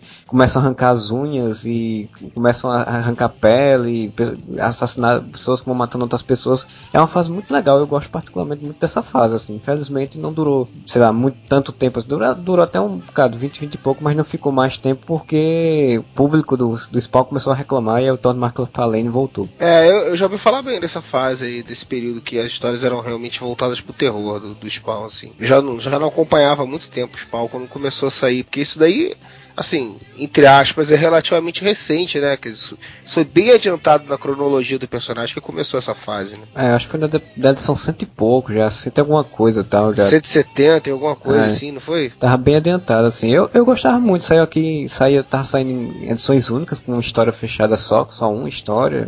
Por um tempo não, não me lembro nem que foi a editora que tava lançando. E eu, eu particularmente gostei muito daquelas fases, assim. Eu achava muito legal de você ver o Spawn nessa pegada, até que o, o Mark Falante se animou em fazer um filme, tem querer fazer um filme nessa pegada, dele ser meio como um espírito vingativo é, é e escondido. cortar orçamento também, né? Porque, porque ele dizia que o Spawn não ia aparecer no filme, ia ser só uma presença que as pessoas iam sentir, assim. Assim não precisava usar os efeitos especiais, ficava mais barato, né? É, ele, ele ia fazer um. Ele, muita, era, ponto era muito baseado exatamente na onda de filmes coreanos, japoneses, de ah lá o grito, lá é, o chamado, que era mais a presença do espírito em si é, influenciando. Né? Isso aí. Márcio, quer citar alguma dica aí, pessoal? Eu acho que tá todo mundo de repente fugindo do óbvio, né? Então, já que eu sou quem entende menos aqui, eu vou falar do óbvio. A Vertigo inteira, praticamente, ela se fundamentava no, no terror, né? Se for olhar todo. E são todas histórias excelentes. Você tem o John Constantine, o próprio Sandman, você tem fases extremamente fantasia, mas você também tem fases extremamente aterrorizantes. Aquele segundo arco da, do início é o Casa de Bonecas, que tem o Dr. D. Alguém, alguém leu o Sandman? Sim, sim, mas Sim, eu não, não é, lembro. É aquela que tem o, era o Dr. D, que o cara vinha pegar a gema, aquela história. Que, pô, aparecem vários personagens ali. Tem aquela personagem que era a versão feminina do, do, do Metamorfo, né? Sim, essa história é bem, essa história da, dela é bem interessante. Pois é, a pegada toda, tem vários arcos do Sandman que são extremamente aterrorizantes. É, você tem o, o Constantine, você tem, como eu falei, é, é várias histórias ali. A, a, a Vertigo depois vai entrar numa espiral ali de terror que praticamente o que você pegar ali são boas histórias de terror, boas histórias de, de, de suspense. Com, com, É, e o próprio Monstro do Pântano, que né, a gente falou rapidamente Sim. já antes, mas assim, que foi realmente uma quebra assim desse tipo de quadrinho no, no, no, mainstream, vamos dizer assim, da época, né? É verdade. E aí ele deixa uhum. de, de, de ser só aquele quadrinho de terror que pega elementos de terror para transformar em super-herói, como é o, o, Motoqueiro Fantasma, o Doutor Estranho, o Blade, tudo isso, para pegar e, e, transformar numa. Na verdade, usar o terror como tema principal, né? O super-herói é, é, um, é um complemento, né? É, porque o, o Boss do Pântano começou com essa pegada, como o Rafael falou, né? Mas depois, com, com o tempo, foi ficando meio de lado, assim, até que o que o, que o Alan Moore, né, teve sua oportunidade, né, e agarrou com esse dente, né. Olha aí, tem uma do Alan Moore de terror recente que tá causando polêmicas, já que é pra causar polêmica, pra dar, pra dar acessos. É, tem o Neonomicon, né, cara? Sim, do, sim. Do Alan Moore aí, que é, é Lovecraft né, no talo, né? Literalmente, segunda história, né? Sim, sim, eu li essa daí, achei legal. Não, eu não gostei, não gostei não, achei uma merda. Você ficou assustado com o pau da criatura, é isso? Não, eu achei aquilo uma merda, cara. assim, é. cara o velho peru, cara, sabe aquela, o Renato Aragão tinha aqui, o velho dançou, não, eu peru, gostei, cara. eu gostei, eu vou te falar, o que eu, o que eu achei, o que me decepcionou um pouco nessa, nessa revista, é porque ela não é realmente fechada, né? Porque no, porque no final dela, assim, termina, vamos dizer assim, uma, uma situação para protagonista, mas assim, não tem aquele fechamento de história que você espera de uma história do Alan Moore, né? É, e, e, o terror que ele trabalha muito com, com assim, a, o, é, vamos dizer assim, é, falhou a palavra agora, fudeu. O terror que ele trabalha muito, vamos dizer assim, é os tabus sexuais, né, das pessoas, assim, é o que tem de mais chocante na revista é isso, ele pega a- a- o trabalho do Lovecraft insere essas coisas. O final da história não, não causa um impacto que eu esperava de uma história dele, mas é porque provavelmente vai ter continuação, né? Parece que ele já tá trabalhando em, em continuação disso daí. A sensação que fico é aquela coisa assim, por que que ele escreveu essa história, sabe? Exatamente, o final, assim. Não sei se você vai concordar comigo. A, a revista se divide em, em duas séries, uma de duas edições e uma de quatro. A de duas edições, pra mim, tem um fechamento perfeito. Ela deixa muitas coisas em aberto, mas tem um final perturbador e que faz sentido pro, pro, pra aquele personagem daquela história ali. É, e história de terror não tem que ter necessariamente um fechamento, né? Assim, eu tô dizendo assim, é, tem que ter um, um fim, sim, como você tá falando, o segundo caso, deixa pontas abertas, entendeu? Sim, então, eu tô assim, É, mas é, é, terror fecha- pode deixar pontas abertas, Sim, entendeu? mas é ela tem um você- fechamento de uma ideia do que Sim, é isso, que, eu- é isso que eu quis dizer, eu concordei contigo. Né? Mesmo de- eu sei, mas mesmo deixando um monte de coisas soltas assim, que você fica, pô, o cara podia explorar muito mais isso aqui. E ele explora depois da outra. Só que a outra não tem esse sentido de fechamento, assim. Então, realmente que você falou, do pra que essa porra dessa história? Qual o sentido dessa porra? Não tem. Mas é porque não é realmente uma obra fechada, né? Quando tu compra um encadernado assim, você espera que vai ser um troço, porra, uma obra do Alan Moore. Nesse caso não é.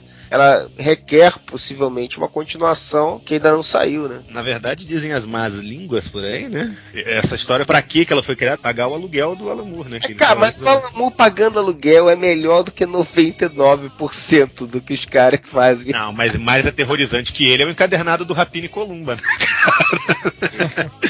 do Liefeld, dá mais medo. Esse daí não, porque queima meus olhos. Não é medo, ele causa degeneração ocular. É.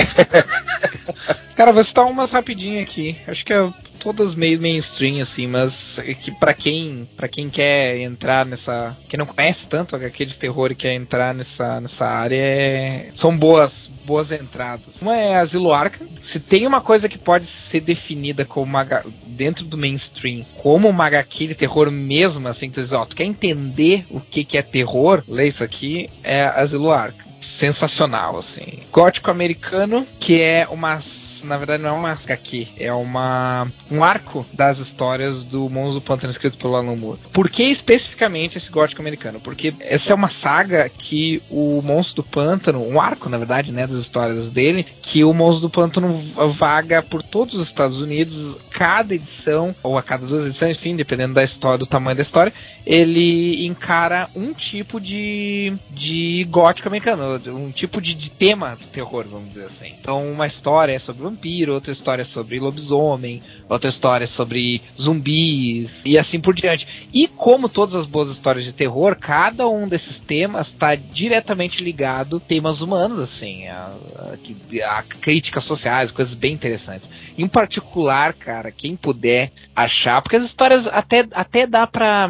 Até dá pra ler as histórias meio separadas, assim, porque elas são arcos relativamente fechados. Que depois eles culminam numa, numa sequência de duas ou três edições ali que, que tem que ser lidas uma depois da outra, mas no geral, assim, não, não, não tem tanto isso. Uma em particular, se vocês acharem, cara, que é, é uma edição só, uma história bem curta, que é de lobisomem, que o lobisomem é uma mulher. E a história tem toda a conotação de, de da repressão da mulher, da, da, mul- da mulher na sociedade. E, e o como ela se liberta virando um lobisomem, assim, é foda, cara. E a transformação dela é muito legal, que inclusive foi copiada esses tempos. Eu vi um, um programa, não lembro se era um programa ou um filme que mostraram um vídeo da, da- de um cara se transformando em, em lobisomem, todo mundo, ah, que foda, não sei o que, que é o cara, na verdade, como se o lobisomem estivesse saindo de dentro dele, assim, a pele dele como se fosse uma roupa. Só que isso é totalmente o que o Moore fez. Vou citar uma nacional, que é o Vigor Mortis, que é um jabá, é um jabá do nosso amigo Zé Guiar. Não, cara, mas é muito legal, assim. Eu, eu tive a oportunidade de ler emprestado, ainda não consegui comprar a minha até hoje. E acho que vale muito a pena, assim. A história é muito legal, são várias histórias e a forma como ele, como ele interliga as histórias é muito legal. E é, o Zé Guiar desenha é, algumas das histórias e, e é muito boa a revista. Se quem tiver oportunidade, não perda a oportunidade de comprar, porque vale a pena. Citando outras coisas mainstream, tá tendo agora o, o Márcio falou do, do da Vertigo, né? Então tem muita coisa na Vertigo. E atualmente tem o Vampiro Americano, né, cara? Que mundo tá de saco cheio de ler história de vampiro, né? Já deu no saco ficar olhando história de vampiro, de tanta, tanta merda que a gente já viu por aí. Mas Vampiro Americano é uma história legalzinha, cara. As histórias.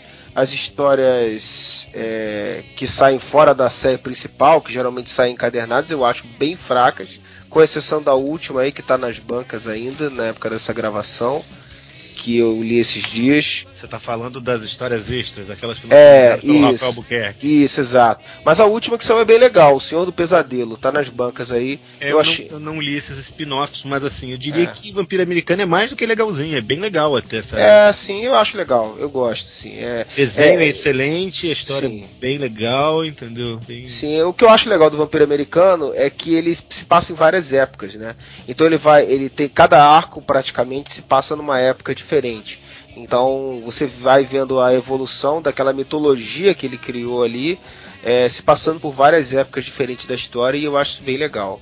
E das extras que saem encadernados da Panini, que, que não são do título mensal que sai na, na revista Vertigo, a única que eu realmente recomendo é essa última, Vampiro Americano Senhor do Pesadelo, que eu li esses dias e é a única que, que, que realmente é legal. Fora isso, eu recomendo a mensal. Os encadernados eu, são todos bem bunda, assim, na minha opinião. Essa HQ era do Stephen King começou escrevendo, né? É, no começo o Stephen King, o primeiro arco de histórias teve participação do Stephen King, assim. O, o- É, ele escreveu tanto quanto Dona ele escreveu aquele arco do Superman, entendeu? Sim. Não, mas É. é- era, era para ele ser o roteirista, cara. Tem uma história muito engraçada que ele, ele escreveu o roteiro e cheio de. e só que era igual o roteiro do Stan Lee dos anos 60, assim. E é tipo assim, cheio de balão de, de recordatório e legenda e coisas bem típicas, assim, de, de HQs de 50 anos atrás. Aí os caras e falou, pá, cara, só tem umas coisas assim, a gente não usa mais balão de pensamento nas HQs e coisas assim. Sério? Aí Mas isso pra qual? pra ele, Isso pro, pra qual, pro? Stephen King, pro, pro Vampiro Americano. Ah, tá. Não, porque a história que eu sei é que o Scott Schneider, que é o escritor da- dessa revista, que hoje em dia tá aí dando seus, seus pitacos em tudo na DC, tá começando a. Daqui a pouco vai ser um. Inclusive no Batman. É, tá, tá mandando no Batman, daqui a pouco vai ser um, vai ser um novo Geoff Jones aí, sei lá. Que ele teve acesso ao Stephen King e mostrou a história pro Stephen King e tal, procurando aconselhamento, né, do- da parte de terror e tal. E o Stephen King realmente gostou muito e falou, pô, se quiser, eu dou- Pô, você pode escrever um pós-fácil, um negócio assim. Falei, não, cara, se quiser até escrevo mais aí. Cara, o Stephen King, tu dá um abraço nele, ele, ele escreve, cara. Pois é, Ele escreve ele, coisa. Ele escreveu um final de Lost sem ninguém pedir pra ele, né, cara? Sim, ele, fe- ele, fe- ele escreveu um episódio do Arquivo X, cara. O cara é. O cara ele faz qualquer coisa, cara. Se tu, tu dá uma, uma mariola ali, uma Coca-Cola, cara, ele. Que nem aquele Big Bang Theory, né? Que tem os caras do Star Trek fazendo aparição, né? Cara, não, ele veio aqui, pô, vou pagar o almoço e dar 30 reais pra ele. o cara vai, né? Agora, tem muita coisa clássica aí que a gente não tá citando, né? O, o Júlio Shimamoto e as histórias da cripta e tal, que são histórias que eu sei que o Rafael lia bastante quando era jovem, ele não quer falar mais disso, ele tem vergonha das revistas que ele lia quando era jovem. Eu aprendi a ler isso por causa da minha mãe, na verdade, cara. Minha mãe que sempre gostou de terror e, e curtia quadrinhos de terror. Pois é, e ela. E aí eu aprendi com ela. Pra, E eu peguei uma revista do Júlio Shimamoto com histórias de samurai, e aí eu vi que na verdade ele colocava as histórias de samurai e enxertava dentro das histórias de terror, né? Porque as revistas eram basicamente de terror, né? E foi o jeito dele, que ele achou de colocar histórias com, esse com essa temática de samurai ali no meio. Pô, são excelentes essas histórias, cara. Eu tenho muita vontade de correr atrás mais desse material antigo aí. As próprias revistas DEC Comics, há um tempo atrás, tava, tá saindo aqui agora, se não me engano, né? Eu não tinha Sim. oportunidade ainda de, de ler. É... Em Watchman tem os contos do Cargueiro Negro, uma baita de uma homenagem às, re- às revistas dessa época, né? Aquela Uhum. trama do, do, do contos do Cargueiro Negro. Até porque é uma história de terror, né? Se você parar pra pensar, Sim, né? sim, com certeza. É, ó, pegando essa, esse gancho do, do Júlio Shimamoto, também é bom lembrar que o Brasil tem vários personagens de terror ah, clássicos, né? Como a, a Mirza, o Morto do Pântano, né? a- uma, uma outra personagem chamada Irina Bruxa. A, a Mirza e, e o Morto do Pântano são personagens interessantes por terem sido criados antes das suas, das suas entre aspas, Contrapartes originais, contra- né? contrapartes americanas, né? O, o Morto do Pântano foi criado cinco, quatro anos antes do Morto do Pântano, do Morto do Pântano, não, desculpa, do Homem Coisa, que foi criado um ano antes do, do do Pântano, e o do Pântano sim é um plágio do Homem Coisa, porque o Len Wei e o Gerard Jones, se não me engano, que era o criador do, do Homem Coisa, não lembro agora de cabeça, ah, eles, eles dividiram um quarto junto, cara. E eles conversavam sobre essas porra. O Len Wei chegou a escrever as histórias do, do Homem Coisa, cara. E depois ele vai lá, tri cara de pau pra descer. E ó, eu tenho uma ideia é, super original aqui, olha aqui. Depois a gente, se fosse no Brasil, tava todo mundo assim, tá vendo? Só no Brasil mesmo. É, é, Nego sai filho da puta no Brasil. Não, lá também tem, né? Lá também tem filho da puta. E, É, você tem que ter Cronauta do Danilo Beirute, né? Que tem uma pegada de, de, de- e que pega essa coisa de super-herói, né? De misturar super-herói com, com um pouco de terror, assim. Verdade. É, mais na estética dele, assim, né? Na estética um, um pouco, né? Mas as histórias. No 2 tem, tem umas histórias mais voltadas pro terror, assim, no, no É. álbum 2 ali, né? É, Ou que homenageiam terror também, né? sim, sim, sim. É bem de, o, o The Chronauta é legal porque ele tem essa, essa- esse pano de fundo. É, é meio que isso, né? Que a gente já falou de alguns personagens. Ele tem esse pano de fundo, assim, que envolve o sobrenatural, envolve o pós-morte e tal. Mas é, é um personagem que dá base pro cara fazer história de qualquer estilo, né? É uma sacada Uhum. bem legal que o Danilo teve. Tanto que a maioria das vezes são dramas mais, né? Vocês falaram aí da, da Misa, né? Aí citaram o Monstro do Pântano com o Morto do Pântano. Tem uma versão vampiresca também, que é a Vampirella, né? Que é bem conhecida, que ela é mais conhecida do que a Misa, que é... Tem uma pegada terror assim, eu nunca li muita coisa da Vampirella, eu só vi mais em desenhos aí, avulsos, mas que eu saiba ela tem um bocado de terror, né? Não sei se vocês já leram alguma coisa delas. Vampirella ali na época que eu- quando tinha várias capas do Frank Frazetta, quando era bem mais novo e tal. Eu não sabia que ninguém lia Vampirella, eu pensava que as pessoas só levavam aquele gibi pro banheiro, mas ninguém lia. Cara, é, o, o que eu lembro, o que eu lembro foi de coisa que eu li quando eu era bem guri, né? Então bem pequeno assim. Ela tinha muito- aquelas coisas, ela veio do planeta Draculon, onde os- o mar é de sangue. Sim, Era sim, sim. pouco, Era, assim. é, não, não era uma coisa sobrenatural barra sci-fi. Ela já teve várias origens, né? É, Sim. Ela, não sei se ela é ou foi filha do Drácula. Tem umas histórias assim, tem umas. É. Eu não sei dizer qual que é o original, pra ser bem sincero. Agora ou, a, eu, eu, ou a mais recente, né? Tipo, eu, eu acho que a- eu acho que essa do Draculon é original, mas eu não, não sei dizer com certeza. é porque essa é bem ruim, essa origem, cara?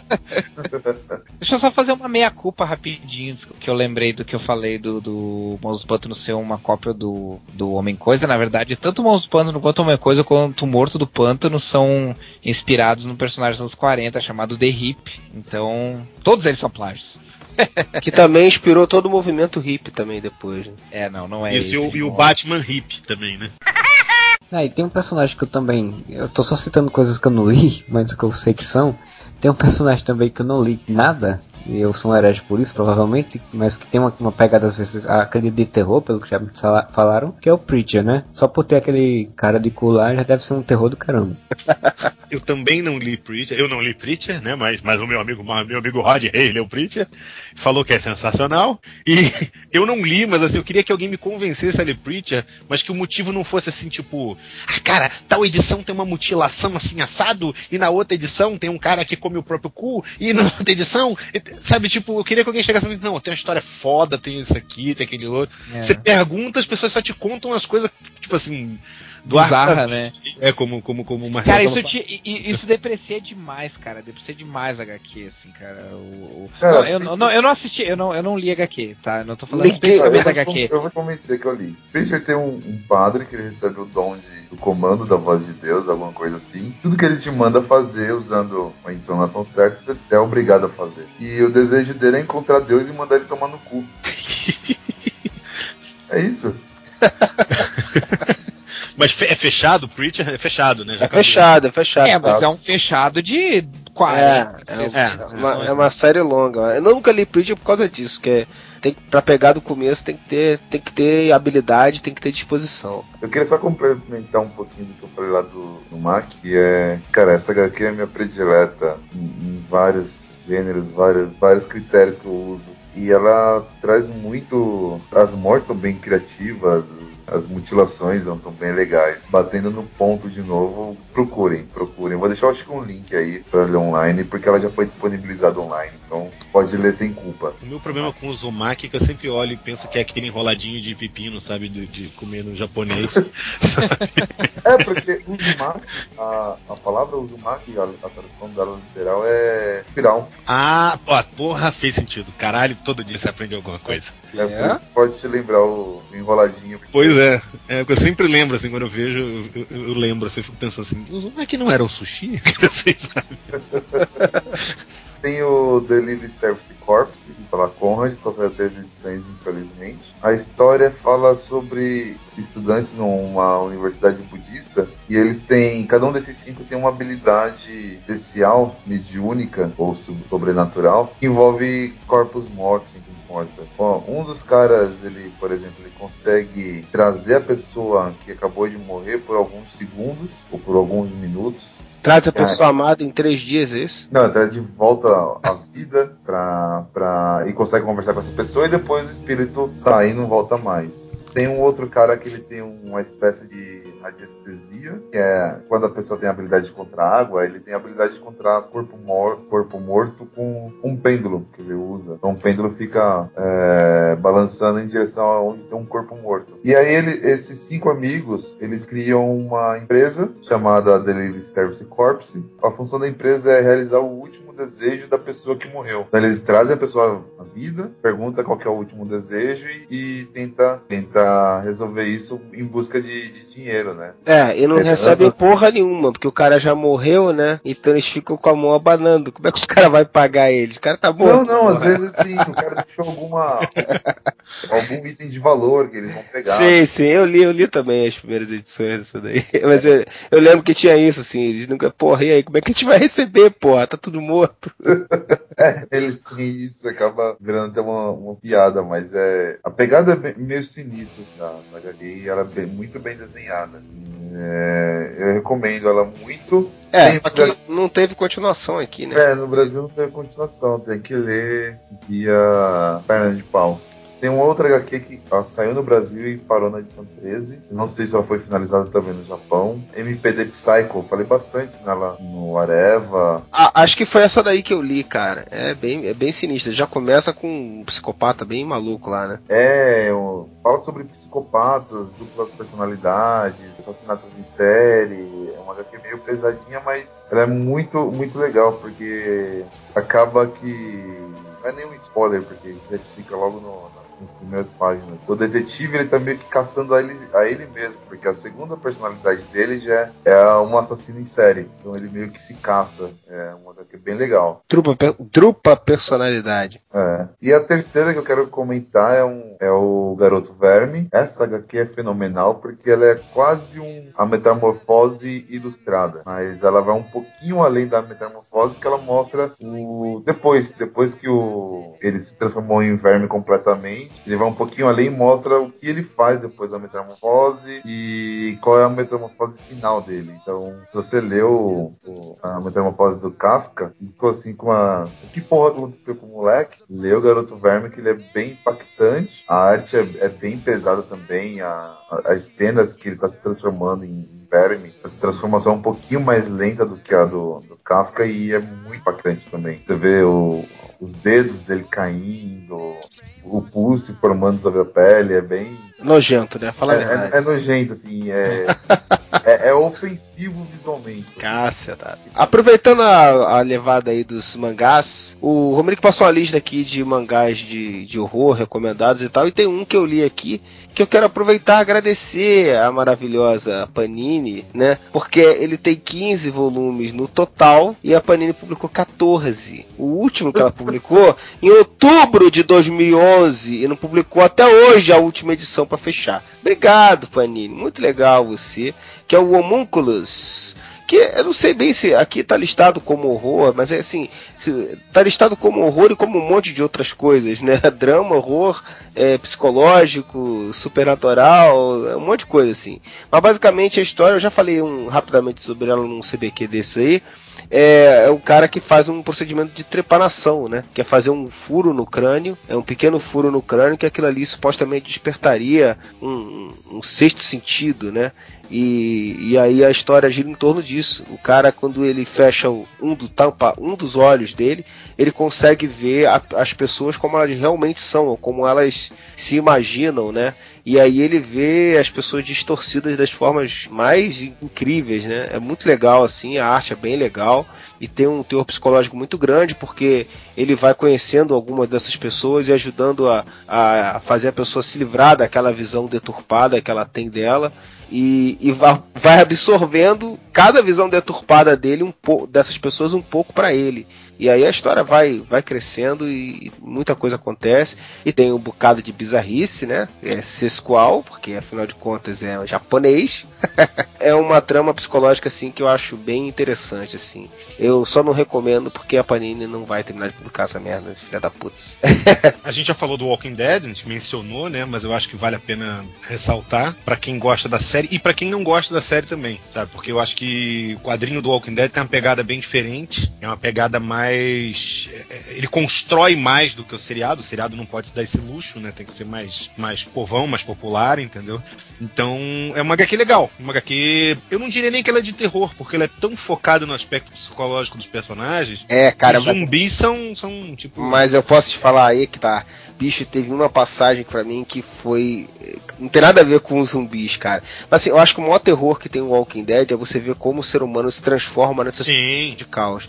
Exatamente. E tem uma edição, cara, que ele tá com o filho dele, tá só ele e o filho dele é, indo fazer alguma coisa, não sei aonde, e ele é abordado, é pego por três caras. Né, né? Sim, que os caras são mó gente boa, assim. É, os mó é. gente boa. E aí é os, caras, os caras querem estuprar o filho dele na frente dele, cara.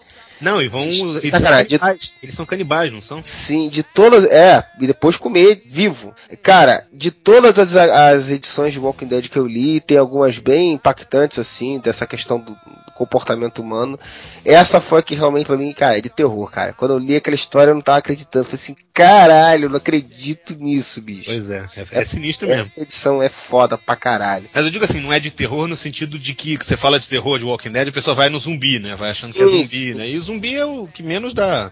O que menos dá problema ali, né? É, o seriado que faz sentido, né? Porque tem o todo o gore lá do, do zumbi. É, pois é. O efeito, maquiagem e tal, que é maneiro. Extrapolam é. ao máximo também, né? Pisada na cara do zumbi, é. né? Aquela... Eu acho engraçado que depois que o cara morre, o crânio vira gelatina, né? É. é qualquer pesadinha, blé, vira uma massa, né? Mas tudo bem.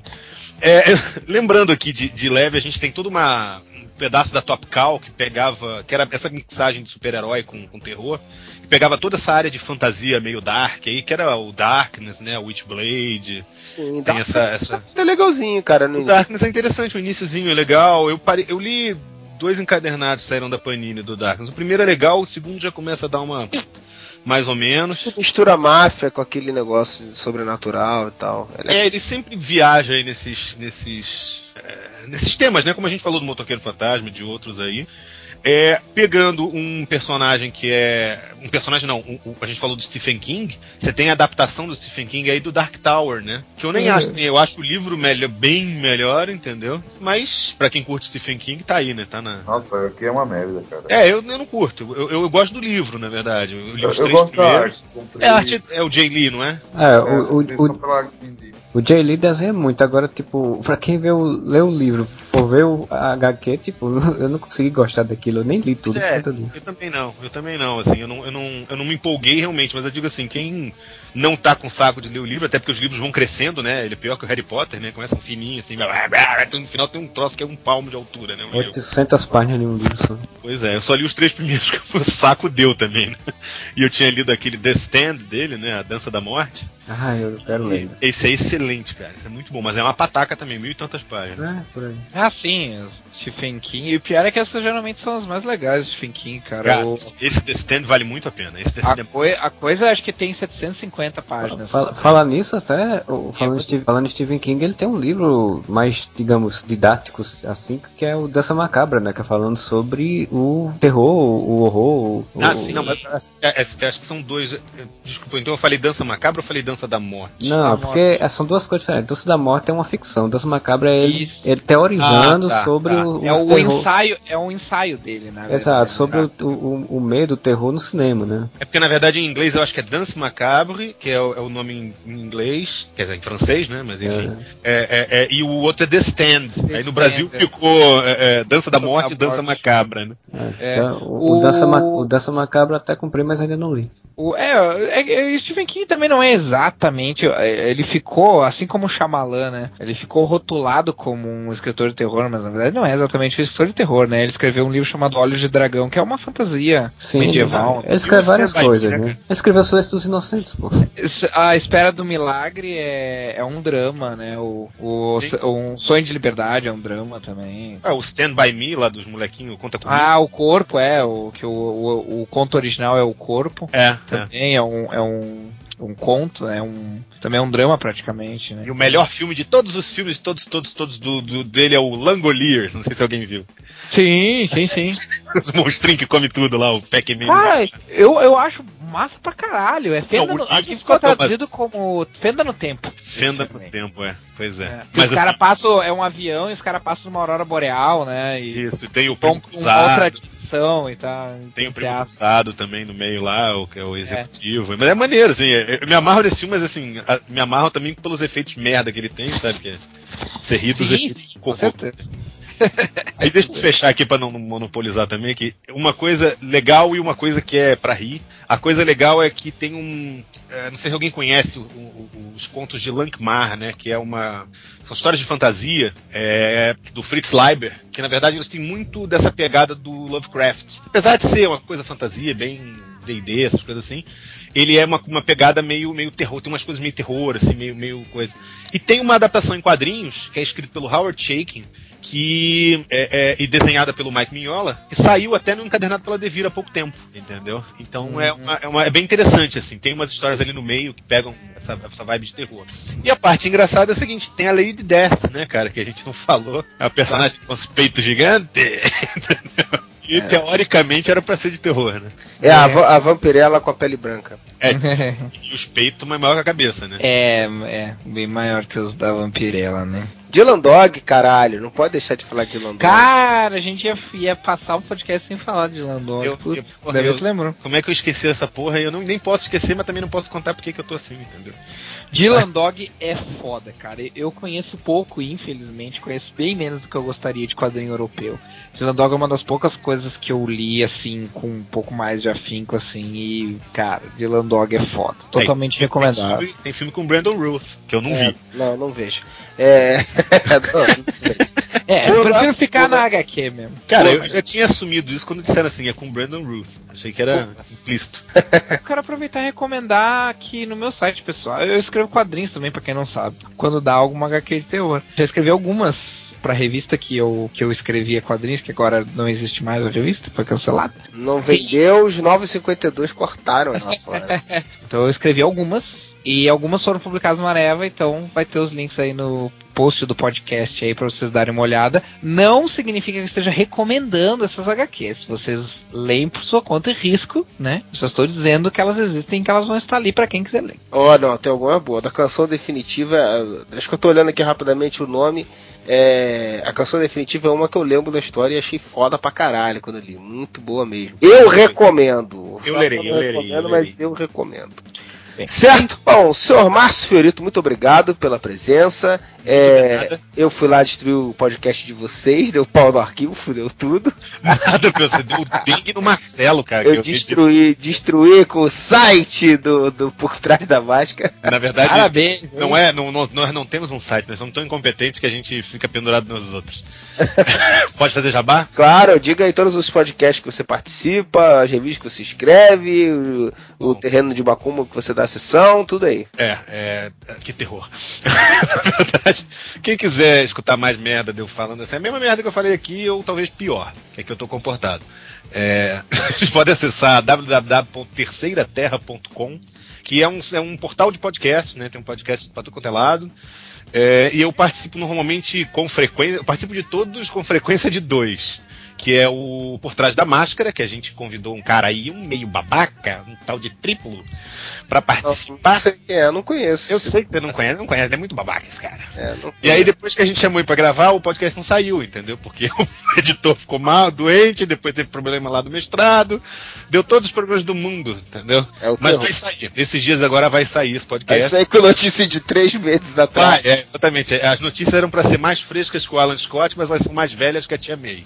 Entendeu? Então é um podcast de quase sobre notícias de quadrinhos. A gente comenta as notícias da semana, no caso agora desse podcast, do próximo episódio do mês passado. Entendeu? Mas, enfim, uma merda, mas ouçam. Por sua própria conta e risco, como disse o Rafael. E quem jogar RPG, eu não sei se abrange aqui a galera do Areva. Sim, sim, tem vários RPGistas aí, com certeza. É, nós Não, temos o, o podcast mais imundo, sujo e fedorento da internet, que é o DM's Dirty Talk. Um podcast horrorosamente horrível, muito ruim, de melhor de todos da internet, é o DM's Dirty Talk. www.terceiraterra.com. Eu sei fazer jabá. Olha aí, muito bem. E, Beleza. e quanto que você paga pro Rod Reis fazer participar? Ficar ouvindo você falar lá no. Que ele, quase, que ele quase não fala assim no podcast. Não, o engraçado é que ele, ele participa da- com a gente no, por trás da máscara, né? E, e, tipo assim, ele não fala, ele fica lá na dele, lá, quietinho, né? E a gente até pegou uma piada, que a gente fica lá assim, o Rod tá puto. O Rod tá puto. E ele fica assim, porra, eu não tô puto, cacete, eu só tô quieto. Mas enfim, tem a participação aí muito, muito sensacional do nosso amigo Rod Reis, colorista da DC e colorista, dá uma pintada no Aquaman, dá uma pintada na Liga da Justiça inteira. Olha aí, agora o Aquaman ficou viado. Agora, É, agora dá, dá uma pintada no Aquaman, dá Eu pintada na mulher. defender, Eu- agora que eu digo, uma Eu digo, todos os super-heróis são gays. Ele é. Levou, levou, Ele gosta de dizer que ele dá uma pintada na cara da Mulher Maravilha também de vez em quando, entendeu? Mas não, não sei. Acho que ele gosta mesmo do Aqualad. Mas enfim, Rod o cara sensacional, tá lá gravando com a gente, só que ele não fala nada. Se você quiser não ouvir o Rod Reis, pode escutar um pouquinho lá da gente também. Tá certo. É apenas sentir a presença dele, né? no- É que nem o Spawn lá naquela saga, né, não aparece, é só uma presença. Tá Mas a gente paga um sanduíche de mortadela pro Rod lá, ele participa. Ele tá que nem o Stephen King. Tá qualquer parada, Tá topando qualquer coisa. Pois é. Tá certo. Isso daí, bom, considerações finais aí, últimas de todas, como ele queria falar, recomendar é, efusivamente uma HQ, não é isso, Comeric? Exatamente. Quero recomendar vocês a não gastar dinheiro com a Pichu do Baimun, já que é um lixo, cara. Não dá. Bicho, é um lixo, né? É, cara, de terror ela não tem nada de suspense. Ela não- Você só quer saber quando ela acaba, pra sem falar. Você já está pichando a Pichu, é isso? É, eu acho que o único suspense que você tem é tipo, será que o meu, meu investimento nessa HQ vai valer a pena? E você, cada virada de página, fala, é, tomei no cu, vou vender isso daí no sebo, vou trocar pela, pela Spawn número 77, quem sabe? Quanto será que tá no Mercado Livre, né? Perguntando assim. Eu não li, mas, mas você não é a primeira pessoa a dizer isso. É, eu verdade, tenho uma também autografada, cara, talvez eu consiga pão com mortadela. Pela versão autografada. Tá certo, tá certo. Não como não, como não fui só- como não fui eu que falei mal de uma obra do, dos gêmeos, então eu não posso ser acusado de perseguição, só quero deixar bem claro, né? Tá certo, tá certo. Muito amor para os gêmeos aqui, um beijo no coração deles, mas eu já também já ouvi muita gente falar mal nessa revista. Mas tem outros trabalhos dele muito bons, muito bom. Day Tripper é muito bom, mano. Não, é verdade, é verdade. Porque não é de terror? Então é isso e até o próximo podcast. E faça aí as honras, Márcio, você que diz que ouve o Areva, quero ver. Whatever! We heard the mountain shake with laughter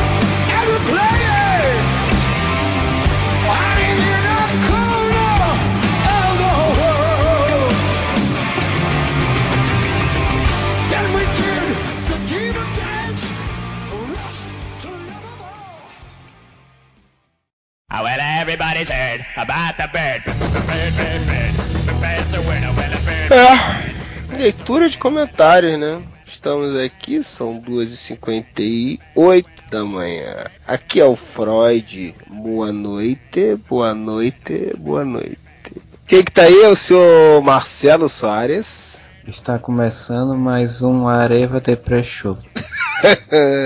tá foda, bicho. Cheio de sono. Senhor Luiz de Carlos de Modeste de Júnior. Só se for pra vocês, porque eu estou bem animadinho, eu estou totalmente excelente aqui nessa leitura de comentários. Olha aí, tá chapado, tá chapado. Tomou Red Bull nessa porra? Que caralho é esse? Três horas da manhã, caralho. Vamos fazer leitura de comentários pra vocês, ouvintes, que acham a gente uma merda. Vamos lá. Modeste, pode começar aí. Modeste só vai ler comentários do- da sua putinha relaxada, ou desculpa, do seu fã número 1, um, o sétimo Stane. Vai lá. Vou esclarecer a situação antes que alguém pense em viadagem, não é isso. É que o, o Seth Mustaine colocou bastante comentários, ele fez bastante comentários dessa vez, e eu achei alguns deles interessantes. É porque vocês são carne e unha. Ah, mas... Deixa a gente mais chapada. Eu nem bebi, cara. Vai lá, lê essa porra aí, vai. Não, o primeiro comentário do Seth Mustaine que eu vou ler, ele diz assim: Eu sei que é chato quando vem um puto e diz que vocês esqueceram isso ou aquilo. Eu sei que tem tanto assunto pra falar e muita coisa passa batido. Mas lembrar da merda do desenho dos X-Men e não falar do Batman, do Superman, do Bruce Timm, porra, whatever. Então, olha só, Seth Mustaine, colocar que o desenho dos X-Men é uma merda e colocar Batman e Superman no lado assim, eu acho mais complicado, porque o, o desenho ele é realmente inferior ao Batman e Superman. Só que foi o desenho dos X-Men que abriu espaço. O desenho do X-Men que é o mais famosão, que é o mais lembrado por todo mundo. E então não tem muito como comparar, cara. É, mas o senhor tem razão que o desenho é uma merda mesmo. Todo advogado é viado mesmo. Corte as drogas do Freud. É, cara, isso, você não conhece o trote da Telerge? Ah, É, você- sim, sim, conheço. Você é burro, né, Paulo? Olha só. É uma merda, o desenho do X-Men é uma merda. Na época era legal, hoje é uma merda. Eu não acho que seja uma merda. Eu gostava do. do- É, um- Eu gostava do Bishop voltando no tempo e matando o Xavier sem querer. E aí mostrando uma realidade alternativa onde. Eu gostava, mas se você viu hoje, você vai ver que é uma merda. Não tem. Eu gostava do He-Man também, é uma merda. Não Ah, adianta. Primeiro que He-Man não é uma merda. Segundo, porque o, o desenho, cara, ele pode ser uma merda agora, mas foi o que popularizou quadrinhos, cara. Não, mas é uma merda. Olha só, sétimo Stane, se desculpa, é uma merda mesmo. Mas tem que falar, é anos 90. Agora, a gente estava na vibe de falar coisas que são uma merda. Por isso que a gente não lembrou do desenho do Batman do Superman, porque é atemporal, é falar pra caralho, é isso. Eu vou pro outro comentário dele que eu achei interessante. Podcast vergonha alheia. Freud gostava de Spawn, Modeste extrapolando a putice pelo Van Damme e falando com orgulho que houve Alice in Chains. Romanic Punk que houve Angra. O punk que via Angra é pior, cara. O Romanic me desculpa. Tem nada a ver. Aí o Romanic ele comenta aqui: parei de ouvir punk porque passei a tomar banho. Não queria ser poser. Viu? Mas o cara era punk de raiz, o cara era punk de não tomar banho, viu? É isso aí. Eu- não vou nem comentar o do Alice in Chains porque esse não merece, tipo, se você não escuta Alice in Chains, você não merece minha atenção. A Alice in Chains é uma merda mesmo, vamos falar a verdade. Puta que pariu. Drogas do Freud estão Não, complicadas. esse- esse aí foi só pra te zoar mesmo, pode ser. E aqui ele concordou comigo no outro assunto. Ele pode ver que ele tem altos e baixos. Caras, eu curto Metallica até hoje. Fui em shows recentes e tal. Mas o Modeste tá certo. É, essa é a frase que devia mais para aparecer aqui nos comentários. O Modeste tá certo. Depois do Black Album, a banda nunca mais foi a mesma. Tudo bem que iria se reinventar. O Black Album é até legal. Mas cometer coisas como Load, Reload e Sun Anger, aí não, né? É, eu não sei porque eu nem ouvi essas merdas aí também. Que Metallica é uma merda. E é isso. Esses são esses comentários do Sétimo Stain. Esse foi a leitura especial Sétimo Stain. Não, mas tem que ler tudo então agora lá. Então lá. Transição de LP pra CD, pra mim foi LP pra fita cassete. É um baixa renda do caralho você, sétimo tem, nem vou ler o resto. Algumas correções. Ó, esse aqui que é o mais importante se você não leu. Robocop é de 87, tem razão. O Grande Dragão Branco, Duro de Matar, são de 88, tem razão. Caça Fantasmas 2 e De Volta ao Futuro 2 são de 89, tem razão. De Volta ao Futuro 3 é de 90. Eu deveria saber essa porra de qual é salteada. Eu esqueci na hora, você tem razão. Vingador do Futuro também é de 90. De acordo com as regras, ainda faz parte dos anos 80, mas tá valendo. Tem razão. Aí o Vini ainda tentou quebrar nosso gás. É, porque eles viram na sessão da tarde. Caralho, eu vi no cinema e eu errei mesmo. Eu errei e o sétimo Stein tá certo. Muito bem. Apesar de ser putinha do Mandeste. E ele falou aqui. Ah, volta e meia essa HQ é citada, teve até podcast, mas eu acho que nunca é mais demais lembrar que Reino da Manhã, que Mil Mar de Merda, publicado pela DC no mês dos anos 90, é uma das poucas coisas que se salva. Sim, por isso que a gente gravou um podcast inteiro pra ela, Sétimo Sten. Você tem a razão, é isso. Parabéns pela sua leitura especial, oficial, e é isso aí. Senhor Marcelo Soares de Souza Frank Aguiar da Silva. Au! Diga aí. Chapado, cara. Eu peguei uma do Yudai, falando aqui, ouvi um bom pedaço do podcast pensando na voz do Vini tá diferente, até perceber que era do convidado. que lindo, que maravilha. Chapado que eu. E o Dai tá mais chapado que eu, cara. Lavo Acre, o bagulho é bom, cara. Porra, Yudai, eu apresentei o cara no início, eu não apresentei o Vini, tu tá muito doido, cara. É, muito açaí. É, eu também aqui do Anonymous Stalker, que ele falou, né? Foi a época que, nunca mais mesmo, comprei um HQ, até hoje. É, faz bem. É, Heróis Renascem, Saga do Clone, Cable Deadpool, Super Homem Elétrico. Ah, eu tinha do Super Homem Elétrico, até hoje eu acho que tenho. Image ruim, hoje ela é razoável. Walking Dead, Invincible e etc. Entre outras vergonhas alheias. Tipo, tem muita coisa ruim na época, mas tem, tem, tinha coisas interessantes. O Superman elétrico eu achava um bom conceito se não fosse Superman, fosse outro personagem. Se foi, né? Um conceito perdido. E o outro que eu selecionei, o último, foi o do Fórum Luca. Lembrando do apoio do crossover. Lembrando do apoio do crossover, tá? Eu acho que deveria ser o- ao apoio, não sei. Do crossover Capitão Planeta versus Aquaman. Aquaman com E, então são vários. Certamente vai gerar um podcast melhor que do Homem de Ferro. Eu não concordo, eu acho que do Homem de Ferro Ele foi tá muito falando boa. mal do nosso podcast do Homem de Ferro, é isso que ele tá Exato, eu não Não tá concordo. falando mal do filme do Homem de Ferro. Falou o quê? Vai chupar uma piçoca, vai, vai, tchau, tchau você. Vai encontrar os Aquaman. Por que eu tô chapado hoje, tô falando merda mesmo, então foda-se. Consequência da marcha da maconha no Rio? Ah, não posso falar sobre isso. Que mais, que mais, ô Marcelo? Encerro meus. Vou ler todos, todos, todos os outros. O JJJJJ falou: O mais triste dos anos 90 foi Heróis Renascem. Aquilo é vergonhoso. É verdade. Que delícia, cara! Falou aqui. Anos 90, a década em que Deus se vingou da humanidade pelos anos 70 e 80. Voto com o relator. Aí o Fórum Luca falou. Mas com a popularização da internet nos anos 2000, ele ficou com medo da criação, fugiu para onde não houvesse To Go One Cup. Que isso? Um cupzinho, Cup Noodles, é Two Girls e One Cup Noodles. Coral King, olha só que sorte, estragou o cabo do meu carregador do meu notebook. Ficarei sem ouvir o podcast, mas é muito azar mesmo. Porra, Coral King, sei lá, bicho, cata uma mina aí, depois tu ouve o podcast, cara, fica relax. Fala o Luca de novo. Porra, esse podcast é de adolescentes, jovens adultos dos anos 90. É, cara, a gente era adolescente, jovens adultos. Você queria o quê? Eu, nessa época, era garoto ramelento. Ramelento não, era remelento. Quer dizer, não sei, né? Será que existe? Era ramelento. Ele tá falando, né? Vai que ele era um, vai que ele era uma rameira, né? Então era ramelento. Nossa!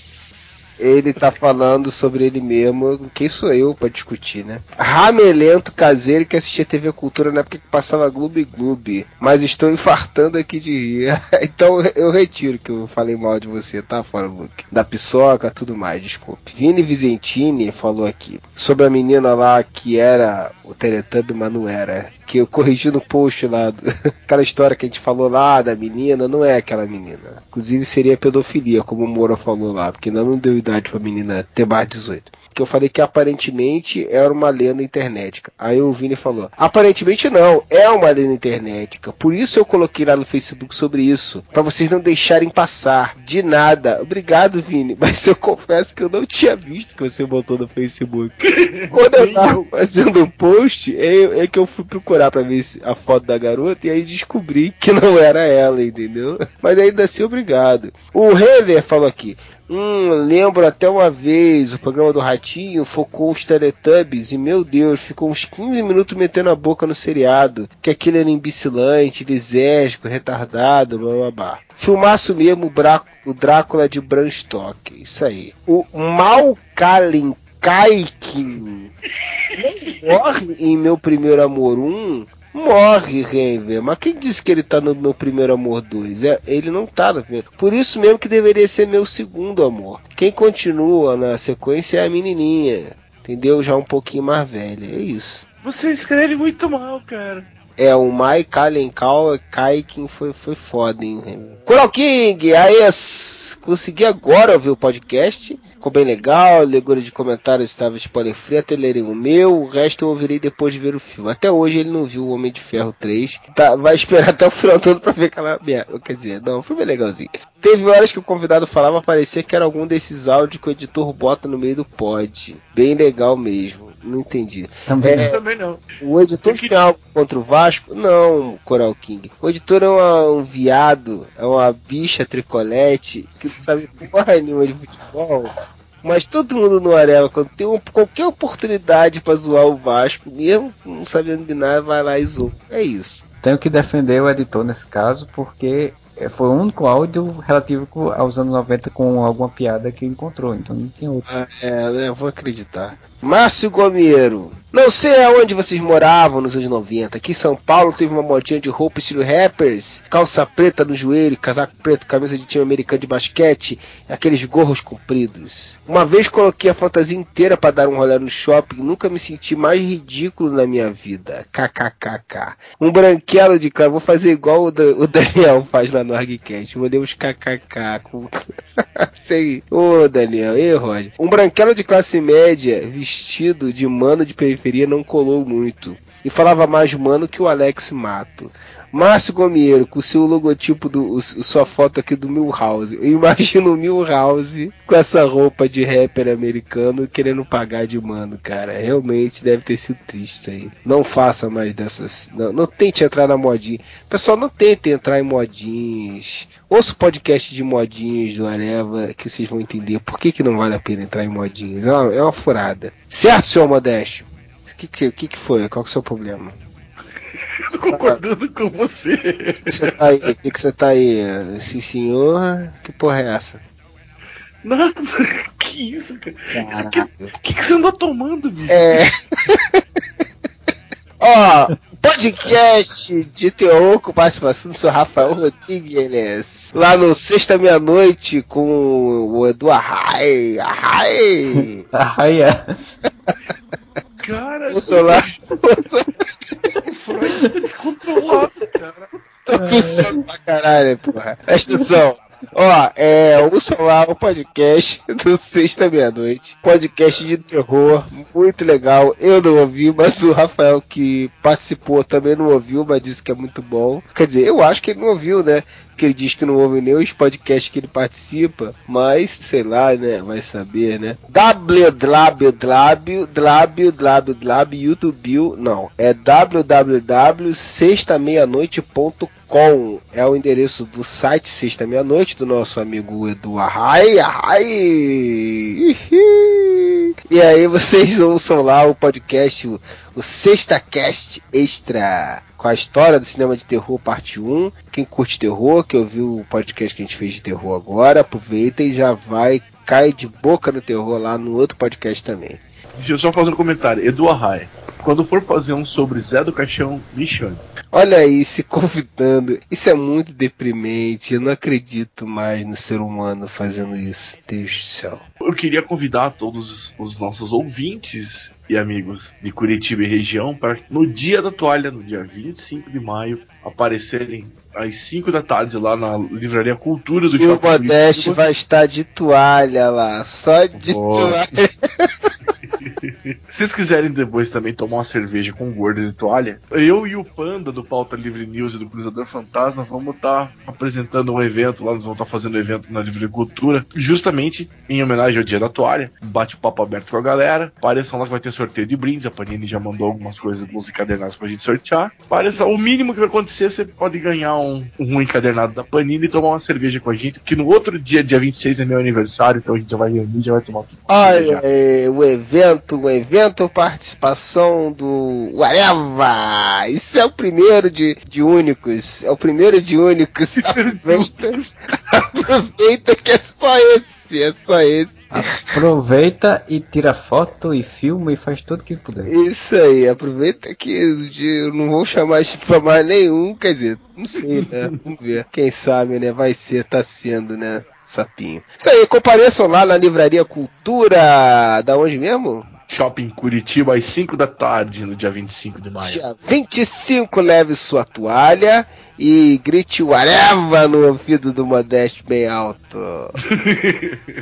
e vão tomar uma cerveja depois também. E é isso daí, eu sou Eterno aqui em Brasília e. Areva!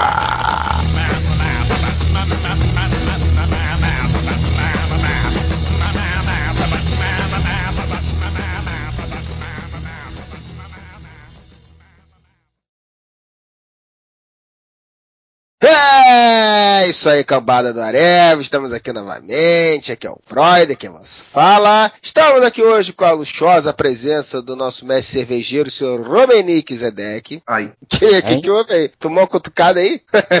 não deu meu negócio aqui. Olha só, deu bom. Acorda, acorda e. Não, não corta não.